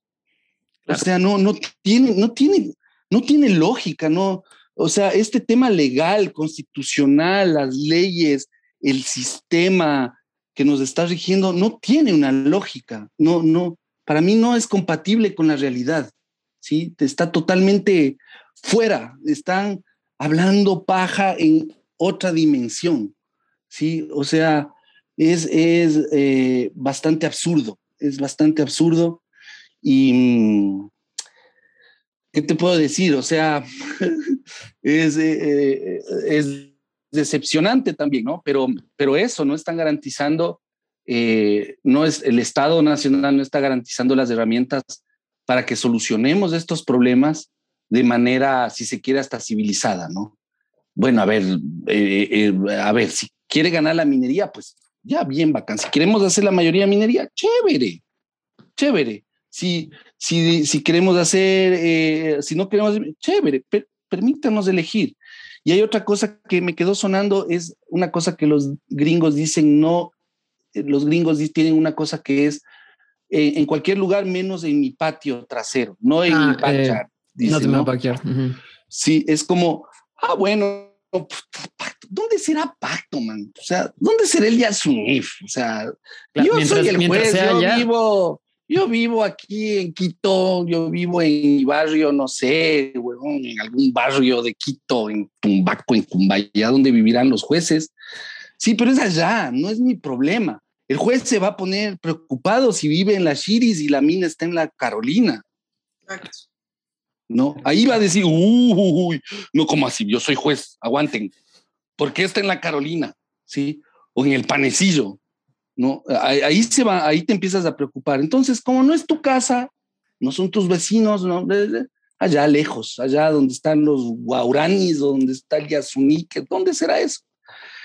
Y eso es una, una cosa tenaz porque te das cuenta que el sistema económico en el que vivimos, pues en el sistema económico, estas personas responden a la lógica que hay lugares que se pueden sacrificar. Claro. Que hay personas que pueden ser sacrificadas, que hay territorios que pueden ser sacrificados, ¿sí? Em, e incluso, y, yo diría, bueno, pueden ser sacrificados por el bien común, pero ¿de qué bien común estamos hablando? O sea, además, o sea, si, diríamos, bueno, eh, sacarle la madre a la cordillera de Cóndor, explotar el Yasuní, va a mejorar la vida de la mayoría de ecuatorianos. Simplemente yo no lo creo. Yo no lo siento así porque no lo he vivido así. Porque el norte de la Amazonía ya está hecha mierda, y disculpen la palabra, ya está reventada, ya está contaminada, ya está jodida. Y, y, los derechos a mejor educación, a mejor salud, no están garantizados, no ha mejorado. Hay más pobreza, hay más desigualdad hay menos cariño entre seres humanos, menos amor, menos, menos sensibilidad frente a la naturaleza. Entonces, esa justificación que me podría venir a decir alguno de estos güeyes, no, es que es por el bien común, vamos a, matarles a ustedes 21 mil personas del Chocuandino, les vamos a poner en la luna, les vamos a mudar de casa y van a vivir de las regalías que les da el Estado. No me convence no me convence porque no debe ser así. La vida tiene que cambiar. No pueden haber territorios y personas sacrificables. No es así la cosa. Y entonces eh, eso debería garantizar estas instituciones en las que lastimosamente nos toca creer, ¿no? Porque, porque si no, ¿a dónde? Terminamos en una guerra como pasa en Colombia. En Colombia vas y te metes en un territorio en donde ya la constitución vale trozo, Corte nada, ahí es una metralleta, man. Es una metralleta la que manda en Colombia en ciertos territorios, ¿no? Y ahí aparecen muertos, muertos de un lado y muertos del otro lado. Y hacia eso no debería ir el Ecuador. Y lo que está haciendo la Corte Constitucional con esta negación es justamente abusando, asusando, apoyando eso, que nos vayamos hacia esto. Porque cuando llegan los mineros a tu casa que fue a tu finca, que fue heredado por tu papá, por tu abuelo. Tú no tienes ni doctorado, ni maestría, ni eres burócrata. Tú sabes es cosechar papas, cosechar yucas, cosechar plátanos, trabajar con la panela, trabajar con las vacas. Eso es lo que tú sabes, eso es lo que aprendiste durante toda tu vida. Y viene un güey a sacarte con, a punta de pistola porque el Estado le dio el derecho. Esto te lleva, tienes que defender tu vida, tu casa, tu familia. Entonces no, no, no estamos en un Estado de Derecho, ¿sabes? Y, me da mucha pena porque tenemos una constitución que se supone que garantiza derechos. Y otra cosa en la que nosotros hemos apostado muchísimo, ya bueno, si en el Ecuador no funciona, busquemos herramientas internacionales que, que el Ecuador firmó la Convención de París, los ODS, el, ciudades sostenibles, tanta huevada con la que salen los manes y se van y se toman la foto en París, en Washington, y que firman por aquí y por allá. Bueno, entonces hagamos una biosfera por la UNESCO, por las Naciones Unidas. Ay, como el Ecuador es signatario de París, bueno, hagamos una, una reserva de biosfera a ver si nos salve el pescuezo. Nada, man. Tampoco cumplen los tratados internacionales y la Corte le vale trozo porque ni, ni siquiera han de haber entendido de qué territorio estábamos hablando. Es un territorio, es una reserva de biosfera que en teoría es un patrimonio de la humanidad, no de los quiteños, ni de los de Pacto, ni de los de Pichi, de la humanidad. Así como es Galápagos, así como es el Yasuní, la reserva de biosfera del bosque seco, el Sumaco. El Chocuandino es una reserva de biosfera y hay unos tratados supranacionales. Y después han de ir a pedir plata. No, es que el Ecuador va a hacer transición ecológica. Dennos billete para pagar a sucio bosque. Mm. ¿no? O, van a Noruega o a los alemanes. Es que somos unos lindos ecologistas, dennos billete. Pero ¿con qué cara? O sea, si no puedes cumplir el derecho de la mayoría de personas que no queremos que nuestros territorios perezcan bajo la minería, ¿no? Eso. Igual, muy, muy potente tu, eh, tu respuesta.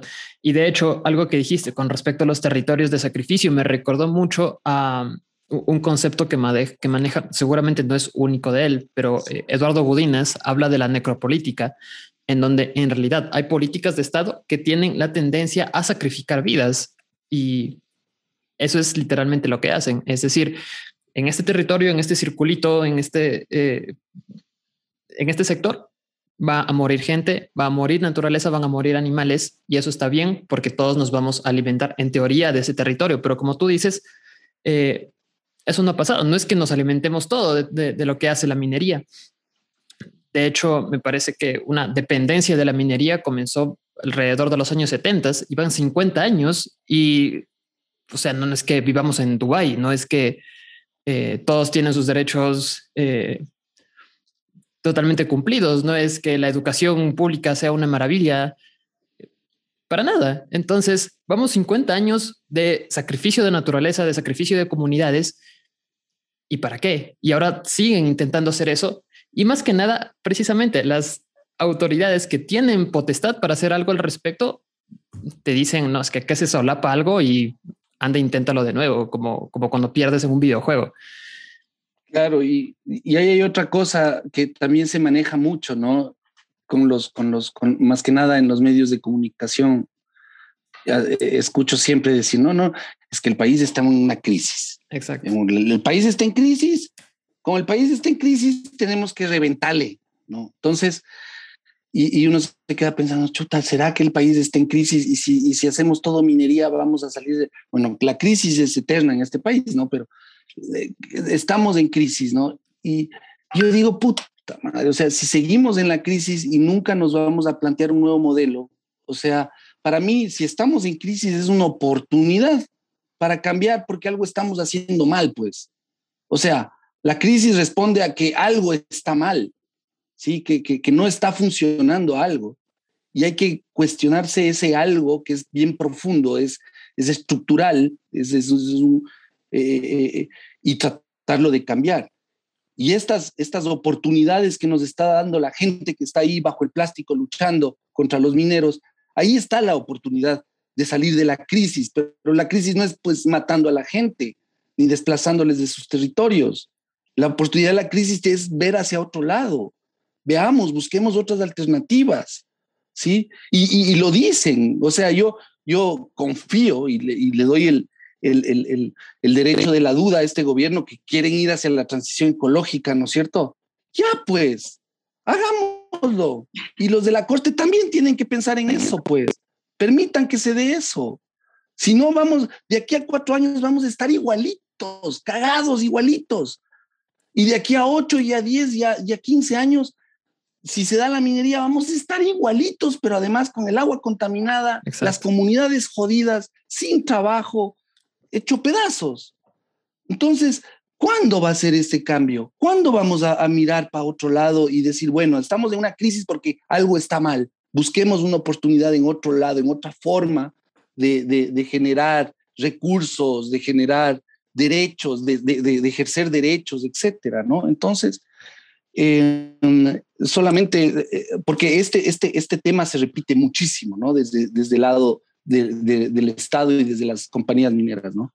Estamos en crisis, estamos en crisis, tenemos que pagar, tenemos, estamos en crisis, ¿no? Entonces, por eso, con eso justifican todo, pues todo, que revienten todo, ¿no? Entonces, jodido, pero pues hay que lucharlo. Exactamente, hay que luchar. Entonces, continuemos. Muchas gracias, Inti, por, por tu respuesta.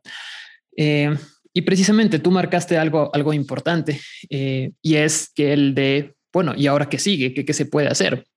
Eh, a mí, no sé, me, me, me, parecería terrible que la postura de la, de la eh, Corte Constitucional sea la de, bueno, las comunidades tienen que agachar la cabeza, hacer sumisas y aguantarse, algo que no va a pasar. tengo la confianza de que eso no va a pasar. Entonces, eh, Verónica, yo quisiera preguntarte cuáles son las respuestas que pueden haber ahora. Se puede presentar al, final del dictamen de la Corte, dice que eh, está abierta la puerta a que corrijan los errores, entre comillas, eh, digo errores, de la consulta y que lo vuelvan a intentar precisamente como un videojuego.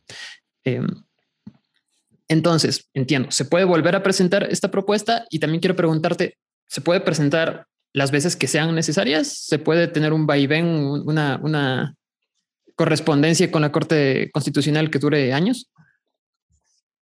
Eh, no debería ser así, porque eso lo que pone es la carga en el ciudadano, en los ciudadanos, en las ciudadanas, en los titulares del derecho. Eh, pero eventualmente ese es el juego que quiere que juguemos la Corte Constitucional. Nuevamente, acuérdate el, tema de Cuenca. Cuenca tuvo, al cuarto intento tuvo... Al cuarto intento. Claro, era una consulta que no aquí, no acá, y entonces lo que te decía hace un momento, terminas teniendo un ejército de gente Tú te encargas de cómo cubrimos esto que ha dicho la Corte. Tú te encargas de esto que tenemos que cubrir lo que dice la Corte por aquí por allá. Y terminamos nuevamente con preguntas que son mucho más complejas y nuevamente que eso sí no va en beneficio del elector. Pero si es que eso es lo que sea, ese juego es el que vamos a tener que jugar. No nos queda, no nos queda otra. Ahora, hay una cuestión. Tenemos, y, esto, es una, y esto, esto sí es un tecnicismo legal, eh, pero que yo creo que vale la pena comentarlo. Porque todas las personas en, en general en, una, en un estado, en un estado de derecho, quiero decir, tiene derecho a que la decisión estatal X sea revisada por alguien más. De manera que si tú mañana vas y le pides algo a un funcionario y el funcionario te dice que no, tú puedes irle a llorar, el famoso derecho al pataleo. Puedes irle a llorar a alguien más para que por lo menos revea lo que hizo.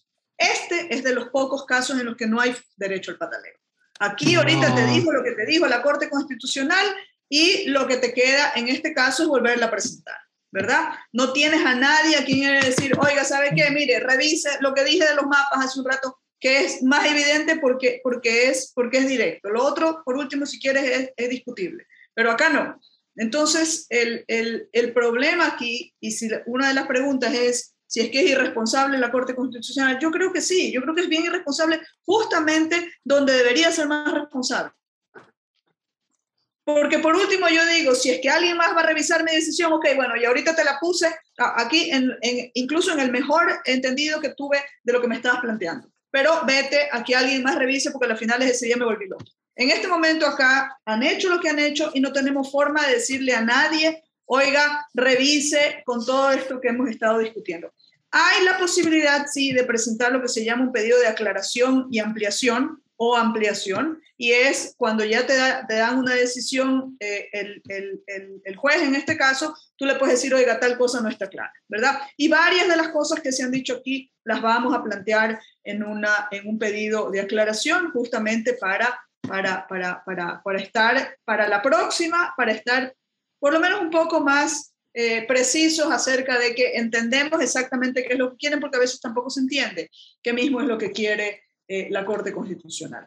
sobre, por ejemplo, este tema, lo que decía Inti, es que es obvio que ni siquiera entienden lo que es una zona de protección, no entienden lo que es el, el, la relación que hay entre sistemas, sistemas de protección ambiental, quiero decir en, en este caso, eh, no entienden algo básico que yo creo que tampoco es que se necesita ser experto o experta para entender, y es que la protección ambiental, como el ambiente en general, no responde a estos líos ni de competencias, ni de límites, eh, eh, ni de fronteras que nos hemos puesto, ¿verdad? Esa es la razón por la que Colombia hace aspersiones con glifosato y Ecuador mm. tiene que reclamar porque se nos viene para acá encima, ¿verdad? En ese mismo sentido, que la Corte esté viendo que estamos hablando de dos zonas, la una que se refiere al área de, todas las áreas protegidas del Distrito Metropolitano de Quito, y a otra un área que se llama, ya el nombre lo indica, área de interés de protección ecológica o área eh, eh, de importancia ecológica, que es el nombre.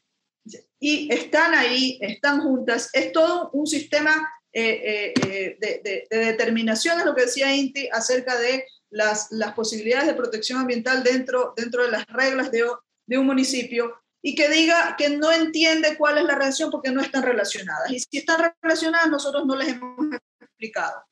La Corte tiene o no tiene una herramienta para aclararse las cosas que no estén claras en una propuesta. Claro que la tiene, se llama audiencia pública, señores.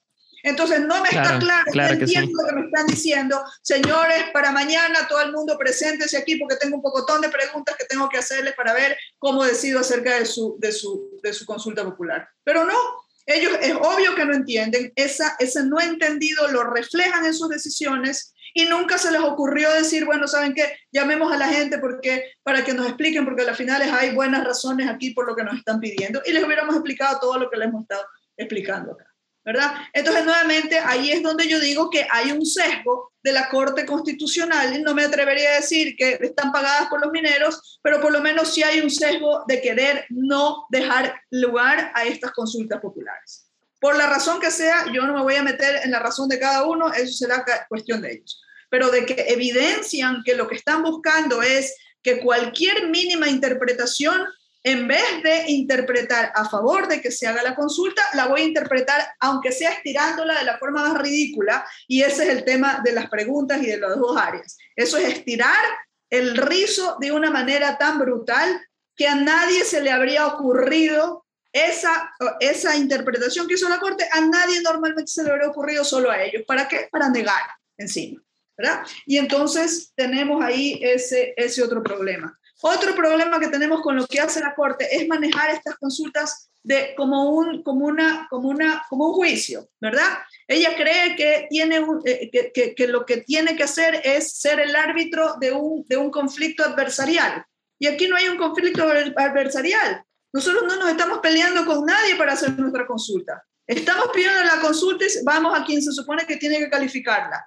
Y en el momento en que ella eh, pasa esto, ella comienza a recibir todos los enemigos de la consulta. Y los enemigos de la consulta vienen del gobierno del Ecuador, vienen de las empresas mineras y vienen de todos los lados. Y ella, en vez de decir, bueno, nosotros vamos a favorecer en lo más que podamos la hechura o que, que, se, que se lleve a cabo la consulta popular, lo que estamos haciendo es convirtiéndonos en los guardianes de los intereses de estos otros que no quieren que se haga y por eso termina dando todas estas ideas de por qué no debería, no, por qué no debería darse. Entonces, son errores de lógica, son errores de interpretación, son interpretaciones que van en contra del ejercicio de la, de la consulta popular y entonces, pues, si la corte es necia, pues acá se encontró con otros necios, ¿verdad? Que es lo que decía el INTI. Jamás se pensó que iba a ser tan fácil porque nunca ha sido fácil esta cuestión. Lo de Cuenca, no solamente que fue difícil, sino que fue la última la, que sí les permitieron hacer, la consulta que sí les permitieron hacer, fue la que comenzó con este tema nuevamente de que si las competencias y lo demás, porque si es que nos acordamos, la primera, la primera decisión eh, contra la consulta que planteó el Yacu Pérez, eh, si es que se leen esa, eh, y tú que estabas interesado en leer y dices que de verdad que es difícil entenderlas, léete la primera decisión de Agustín Grijalva eh, que también le niega la consulta, la primera que planteó el YACU, porque ahí hace toda la discusión acerca de las competencias, las competencias concurrentes, y la visión que él presenta es una visión que es, por, por último, mucho más respetuosa de lo que hace Ali Lozada ahora, y para nada nos acusa de que esta es la pendiente resbaladiza por la cual abrimos la puerta para que mañana haya una subversión del orden en el Ecuador, que es lo que dice Ali Lozada que va a pasar si es que esta consulta procede, ¿verdad? Porque si es que hay una consulta que ya procedió y es exactamente en los mismos términos, es la cuencana. Así que no me venga ahora con que de repente en este momento ahora sí se abrieron las puertas de la subversión en el Ecuador, que es lo que, que es lo que nos mandan a decir. ¿Se puede presentar una indefinida cantidad de propuestas? Ciertamente se puede presentar sobre esta las veces que sean. Este, y esto es parte de no tenemos a quién recurrir, pero eso significa también que no nos pueden cerrar, no nos pueden cerrar las puertas. ¿Ok? Eh, yo considero que también hay un error serio de la Corte Constitucional en negar eh, las consultas con base en lo que no está planteado dentro de las preguntas. Porque por último, por último, este, a, a ustedes, a todos, a la audiencia, si la Corte Constitucional cree que desde las localidades no hay, eh, no puede mandarle al, al, gobierno central a que ejerza sus competencias de una manera particular, en este caso negando más autorizaciones de, de, minería en estas áreas donde estamos solicitando. Por último, la Corte puede decir, ok, esto va a ser este y es restringido en estos términos, pero hágase la consulta popular, ¿verdad? Nuevamente, pero no puede ser que la consulta popular no, hay, no dé lugar, no puede hacerse porque a la Corte no le guste lo que yo estoy pretendiendo que sean los efectos de la consulta popular. Porque hay otro mecanismo, además de la que decíamos de la audiencia pública, en la cual se pueden eh, absolver estas, estas cuestiones que no entiende la Corte cuando le plantean estos temas. Yo entiendo perfectamente que pueda ser así, pero además también tienen otra herramienta y la conocen y la dicen en la decisión. Nosotros podemos modular eh, eh, la, la, consulta, ¿verdad? Si es que el problema era que están dos áreas, ¿qué, ¿qué te costaba, hermano? Entonces decir, ¿sabe qué, señor? Usted quiere hacer su consulta, aquí está. Cuatro preguntas sobre el área Mancomunidad Chocó, cuatro preguntas más acerca de eh, su sistema de áreas protegidas. Si ese es el problema, porque facilito se lo pueden este, solventar así, ¿verdad? Ya será cuestión de nosotros, nosotros me refiero a los, que, a los peticionarios, ya será cuestión de los peticionarios decir, bueno, sí quiero hacer la consultación o no, porque si la quiero hacer voy a buscar las firmas y si no la quiero hacer digo muchas gracias, no, no quiero y no lo hago. ¿Me explico? Entonces hay formas de salvar eso. ¿Hay forma de salvar el problema este que ahora le apareció a la Corte sobre las competencias? Sí. Puede poner, como en el caso de Cuenca, que tienen las preguntas y abajo pone un pie, un pie de página, una postdata. Y dice, en este caso se aplica de esta manera contra esto sí se aplica, contra esto no se aplica y se hace la consulta. Y finalmente vamos porque lo que estamos buscando es expresarnos. Y claro que lo que buscamos es expresarnos y que eso tenga eh, relevancia, pero entonces, como dice eh, la jueza, la jueza Andrade, la, el que tenga efectos la consulta significa que en el momento en que le toque cumplir al gobierno central, será el gobierno central el que tendrá que dar las explicaciones de qué puede cumplir, de qué dice que no puede cumplir y por qué cuando dice que no puede cumplir, por qué no puede hacerlo. ¿Me explico? Y esa será otra pelea y una pelea en la que tendremos que entrar ahí, sí, los que votaron frente al gobierno central y nuevamente esa es una pelea entre el mandante y el mandatario porque no, eso no es pelea entre iguales, ¿no? No, no se pretenda poner en mí, eh, eh, eh, ponerse a mi altura, porque yo soy el que tiene el derecho y usted es el que tiene que cumplir una obligación, incluido el ejercer sus competencias a partir de un marco legal establecido, no como le da la gana. Entonces, sí se va, se va a presentar esta aclaración, se van a presentar más propuestas las que tengan mientras la, población diga, seguimos buscando la vía, seguiremos buscándola. Y yo estoy segura que muchas otras comunidades también están en, la, en el interés de presentar este, eh, sus consultas. Y una de las cosas que nosotros queremos hacer énfasis con respecto a todas estas otras comunidades es que no se desanimen porque uno de los efectos negativos en general con respecto ya no solamente a este tema, sino a la democracia en el Ecuador, de lo que ha hecho la Corte Constitucional, uno de los efectos negativos es justamente desincentivar a la gente para que presente consultas populares sobre este tema o sobre cualquier otro. porque finalmente esto no es que es simplemente cuestión de soplar y hacer botella. Ya estoy explicando todo lo que nos cuesta sentarnos entre varios, tratar de entender qué es lo que quiere la Corte, tratar de satisfacer a la Corte, porque eso es el colmo que tengamos que hacer, pero nos toca tener que hacerlo. Todo esto es un, ejercicio, es un esfuerzo grande. Ponerse de acuerdo las personas sobre dónde, qué, qué es lo que quieren. A veces, a veces quisiéramos tener territorios más, más amplios cubiertos y no lo podemos hacer porque tenemos que cumplir con estas exigencias de la Corte. Y eso es un ejercicio también de desgaste entre las comunidades y entre la gente. Entonces, cuando la Corte dice, no, y nos dice con tanta, con tanta ligereza que no. Hay mucha gente que dice, bueno, pues ya no tampoco vamos a, intentar esa vía porque es una vía este, que, no, que no resulta. Linda forma de desincentivar lo que se supone que era, volviendo al inicio, iniciísimo de esta conversación, lo que se supone que era la consulta popular, una herramienta por la cual se pudiera canalizar la necesidad que se tiene desde la, la, la gente en general de poder incidir efectivamente en las decisiones estatales. Sí, sí, sí, sí. De hecho, eh, refiriéndome a esta... Eh, este desincentivo que proviene de la Corte con respecto a las consultas populares. De hecho, hay una estrategia que proviene del de el poder hegemónico conservador, que es la dilatación de la fuerza, en donde eh, ante el pedido de una conquista de derechos o una conquista de bienestar social, se hace esto, se hace, ok, no, pero no te estoy diciendo no, te estoy diciendo no ahorita. Entonces, pregúntame mañana, pregúntame pasado, pregúntame en dos años, pero en dos años ya la fuerza no es la misma, ya el desgaste está ahí. Eh, entonces hay que tener cuidado con estos nos, que no es un no políticamente correcto, es un, bueno, tal vez sea demasiado decirle malintencionado, pero al menos eh, no es inocente en todo caso. Exactamente. cuando tú ya sabes cuáles son los efectos.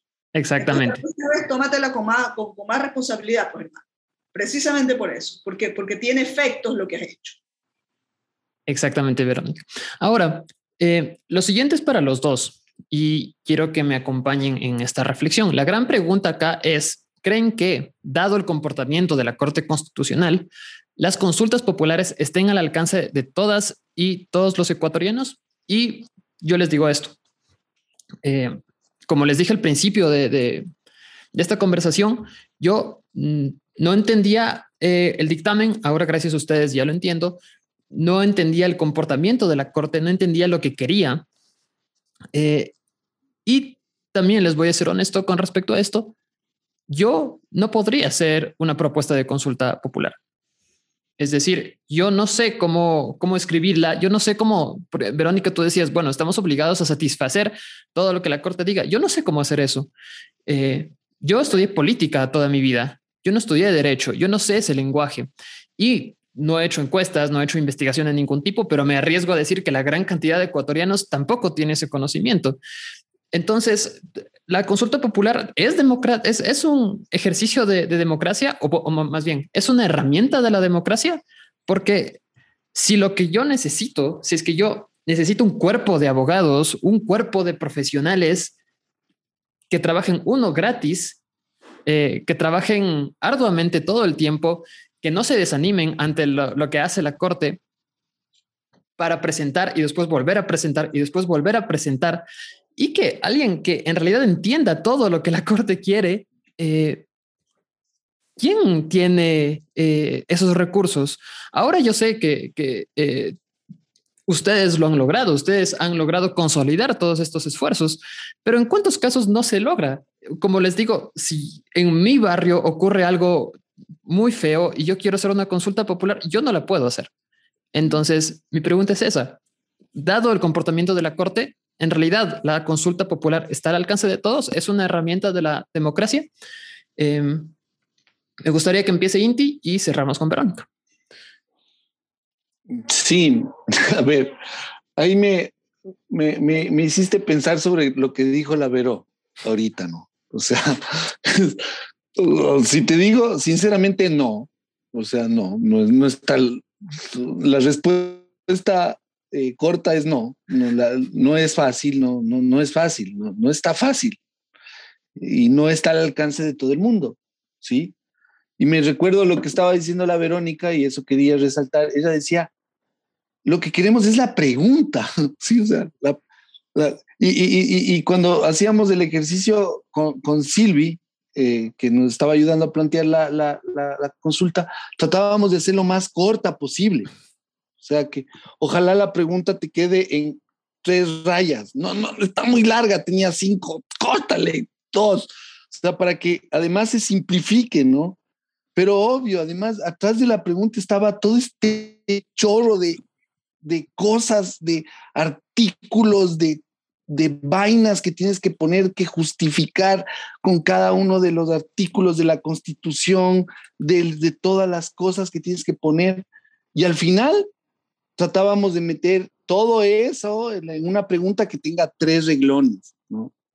Entonces, si me dicen si está el acceso, mentira, no está el acceso de todo el mundo. Si es una remonta de democracia, debería serlo, tiene que serlo. Si no, ¿qué, ¿qué, pasa con la democracia? Se hunde. Les dejamos a estos manes.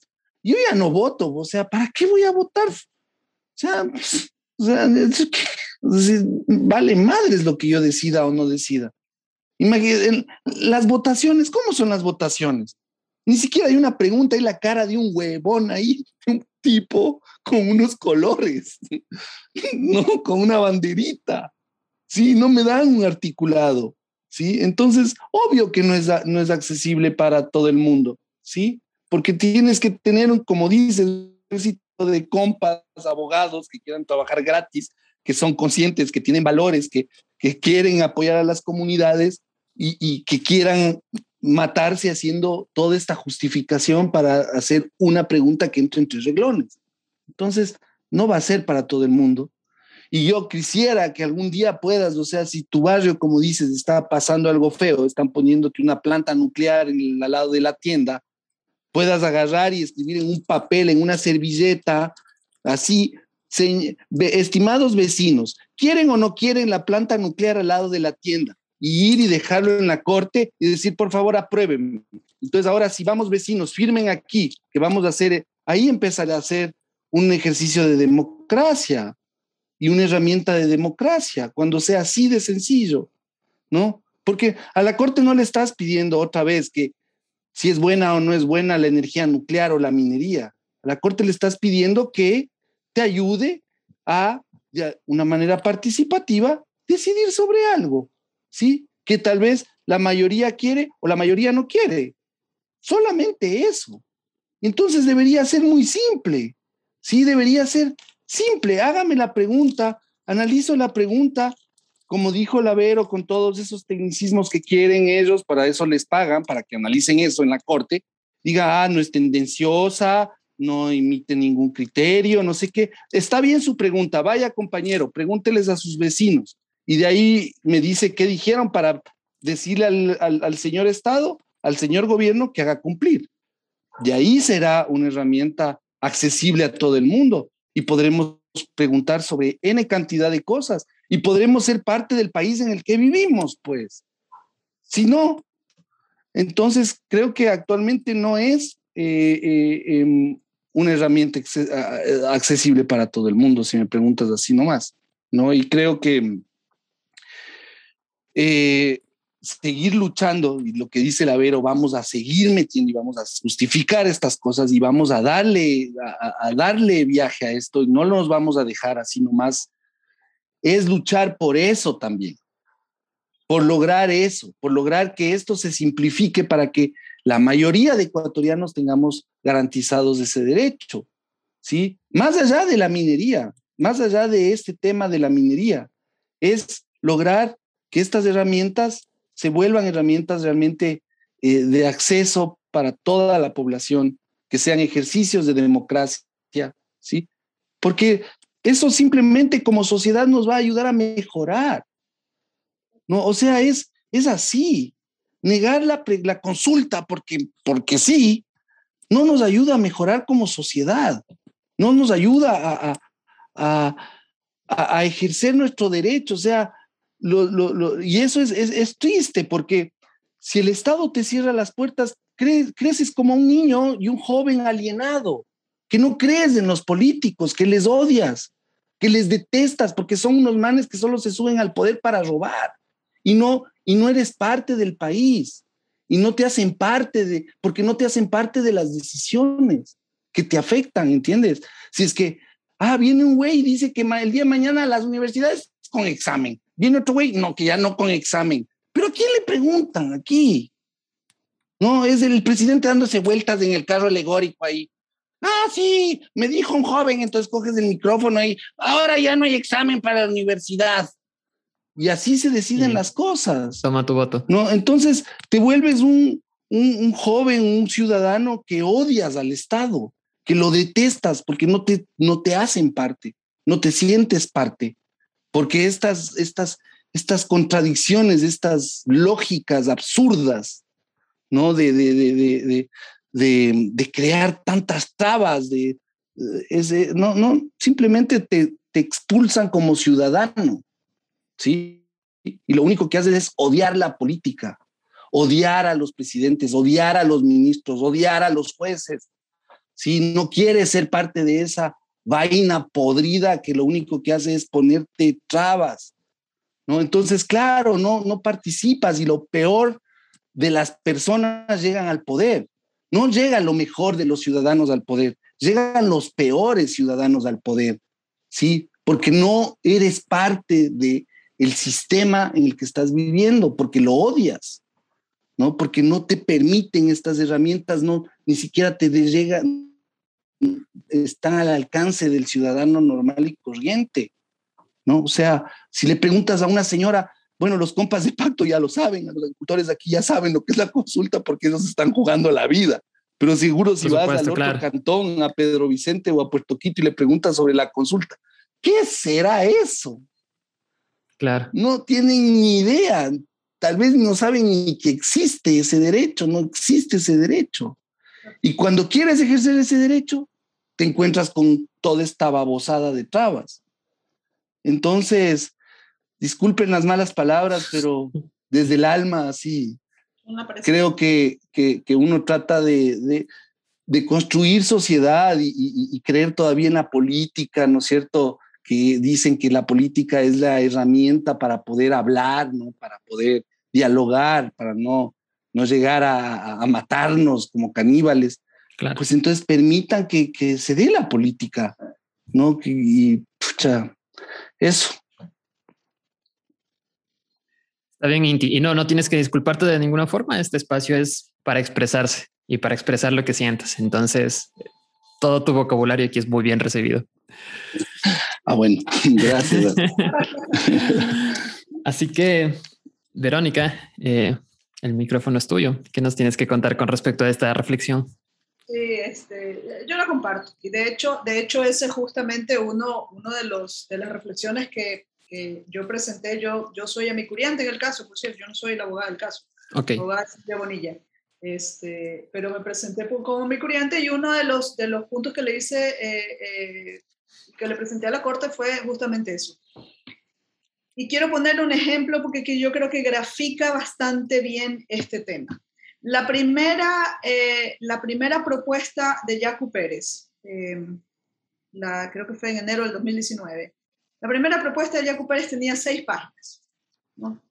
Esto, estas son las razones legales, estas son las intenciones y estas son las preguntas. Se la negaron pero una cosa interesante en el fallo es que el, el, el juez, creo que era Grijalva, dice, eh, voy a, voy a eh, transcribir aquí lo más importante de, esta extensa, de este extenso petitorio. Seis páginas. ¿Tú sabes cuántas páginas tiene la petición? Cuatro intentos después, porque le tumbaron esa, le tumbaron la segunda, le tumbaron la tercera, la cuarta de Cuenca con la que logran poner tiene 38 páginas y un poco de información que no hay quien se mande ese petitorio. Entonces, nuevamente, una, a ver, aquí tenemos dos, dos temas para mí. Uno es el del elector en general, el que no está necesariamente interesado en plantear la pregunta, pero que le toca ir a votar porque lo convocan a la petición, a la votación, perdón. Y entonces, si es que el, el juez se supone, los jueces constitucionales en este caso, lo que quieren es preservar la lealtad con el elector, Yo pregunto, ¿quién se va a leer las 38 páginas de la petición, más las 30 páginas de la decisión de los jueces, más las ni sé cuántas páginas de los votos salvados? Significa que tú para presentarte en la ficción que tiene la Corte de que ella organiza la votación de manera que le da toda la información al elector, en esa ficción uno tiene que haberse leído un paquetón de 50 y pico de páginas, si es que acaso, en el mejor de los casos, más la pregunta, y 54, 54 eh, páginas escritas en leguleyada porque además los abogados somos muy buenos en escribir difícil para que no se nos entienda, entre otras cosas para evitarnos la crítica, ¿verdad?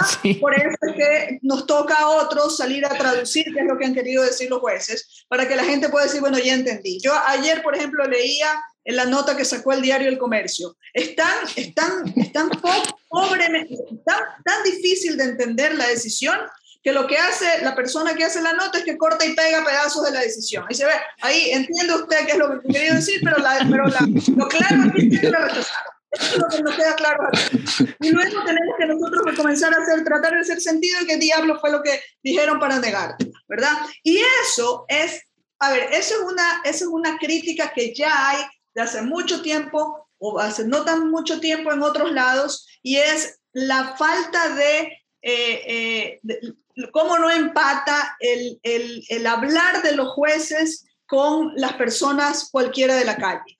Y eso es una falencia en general del derecho a la que estamos apuntando precisamente por el poder desmotivador con respecto al derecho que tienen las decisiones de los jueces. Porque finalmente a las decisiones de los jueces, como en este caso, ¿a quiénes afectan? Afectan a todos los que plantearon y afecta a toda la comunidad de Quito que podía estar interesada, por último, en decir, sí, quiero la minería, pero, pregúntame, como decía Inti hace un momento, ¿verdad?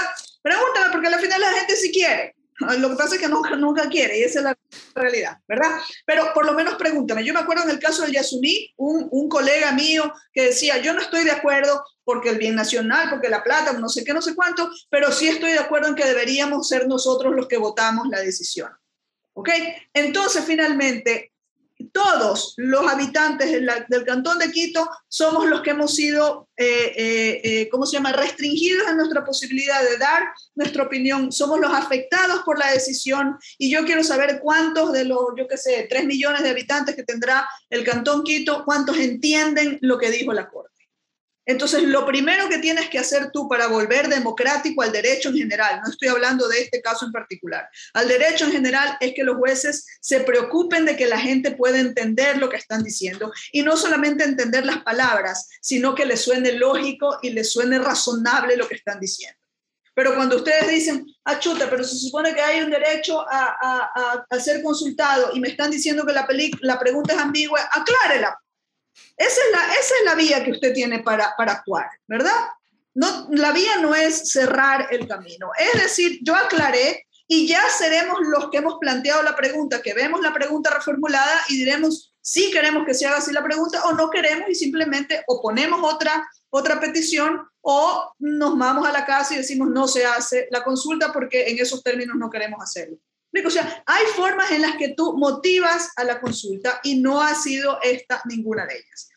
¿Qué significa al fin del día? Significa que todo esto que tenemos que hacer, que ya lo he dicho varias veces, tienen que juntarse los abogados, tienen que juntarse los técnicos, tienen que juntarse la gente del lugar, para entonces todos ponernos a pensar cómo mismo es que vamos a, a convencer a la Corte con nuestra petición, hace que esto no sea una herramienta al servicio de las personas.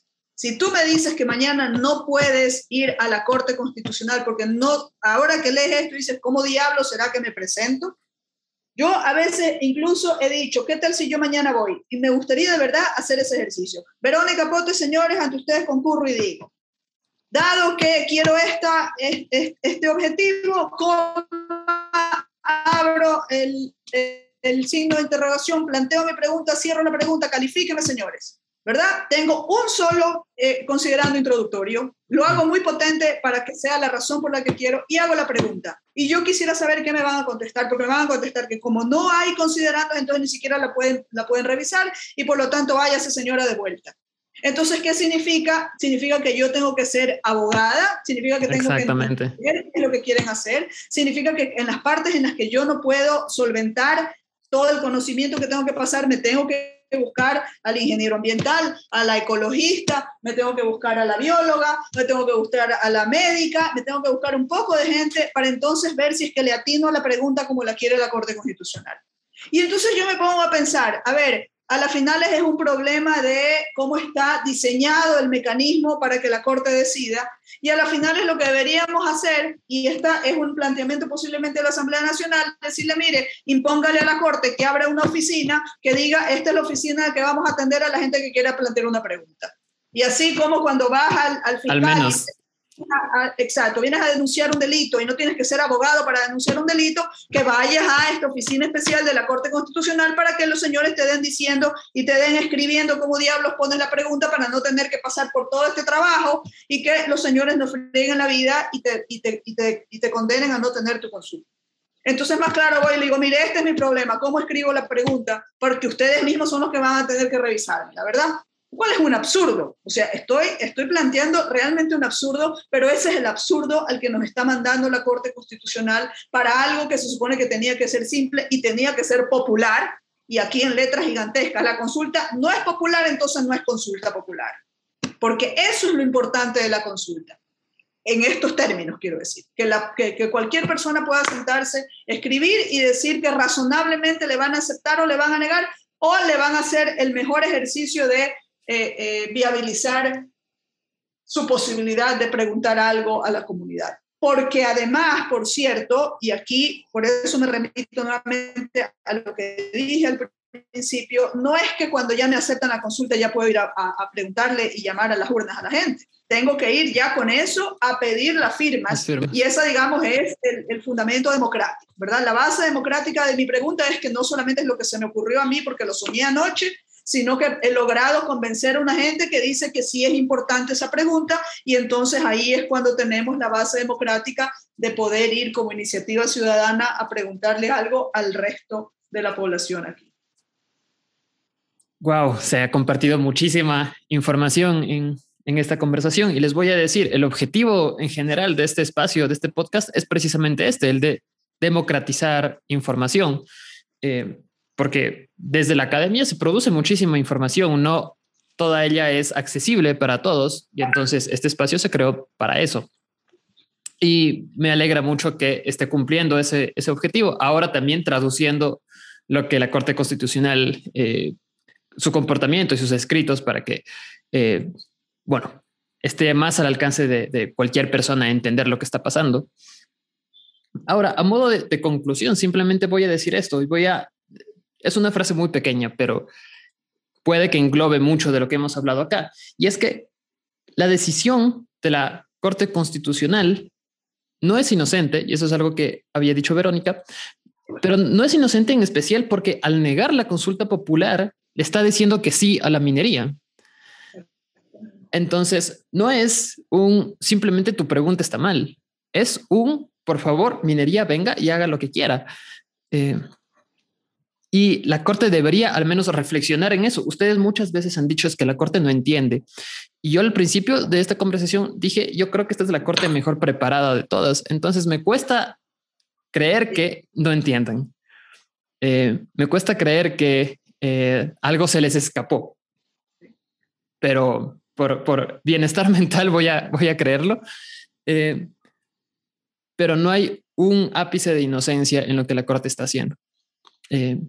Entonces, bueno, creo que hemos cumplido, me voy a incluir aquí también, hemos cumplido con el objetivo de democratizar la sentencia, de democratizar lo que la Corte hace, de democratizar el gran problema eh, que se da, si es que esta consulta popular no se da, y también eh, de, democratizar un poco de la realidad que viven las comunidades que están siendo afectadas por estos procesos mineros, eh, que como Inti nos había dicho, están lejos, entonces muchas veces no están en nuestro, ni siquiera en nuestro imaginario, eh, pero la realidad que viven es, es bastante terrible, es bastante penosa, eh, con lo cual todos deberíamos apoyar esta consulta popular, eh, no solo por el beneficio de esas comunidades, sino por el beneficio de todos, porque la minería directa o indirectamente nos va a terminar afectando a todos. Entonces, les quiero agradecer muchísimo, muchísimo, tanto a Inti Arcos como a Verónica Potes por haber aceptado esta invitación. Y eh, para los que nos escuchan, quiero dar este detalle. Eh, esta conversación comenzó eh, más o menos a las 7 y 45, ahora son las 9 y 40 y es viernes y evidentemente es viernes de noche. Entonces quiero aplaudir el compromiso que tienen estas personas, porque después de trabajar toda la semana, después de recibir la terrible noticia de la Corte Constitucional, estas personas no se cansan. Esas personas siguen trabajando y siguen trabajando y siguen trabajando. El compromiso que tienen es impresionante. Y bueno, de mi parte tienen toda la admiración que, puedo dar. Eh, como dije, yo, yo aplaudo muchísimo su esfuerzo. Eh, esto se lo digo a todas las personas a las que he invitado y por supuesto también se los digo a ustedes, este espacio es comunitario. Entonces, si es que ustedes lo requieren, con el mayor de los gustos, eh, este espacio también es para ustedes. Em, me reservo también el derecho, si es que algo vuelve a pasar, de volverlos a invitar. Eh, espero que se hayan sentido bien, espero que la conversación haya sido amena, a pesar de que el tema no lo es. Em, entonces, espero que esta no sea nuestra última conversación en este espacio y de nuevo, muchísimas gracias por eh, haber participado. Gracias a ti, Alex, por la, invitación. Gracias, Alex. Chévere. Chévere, Vero, también gracias. Chévere.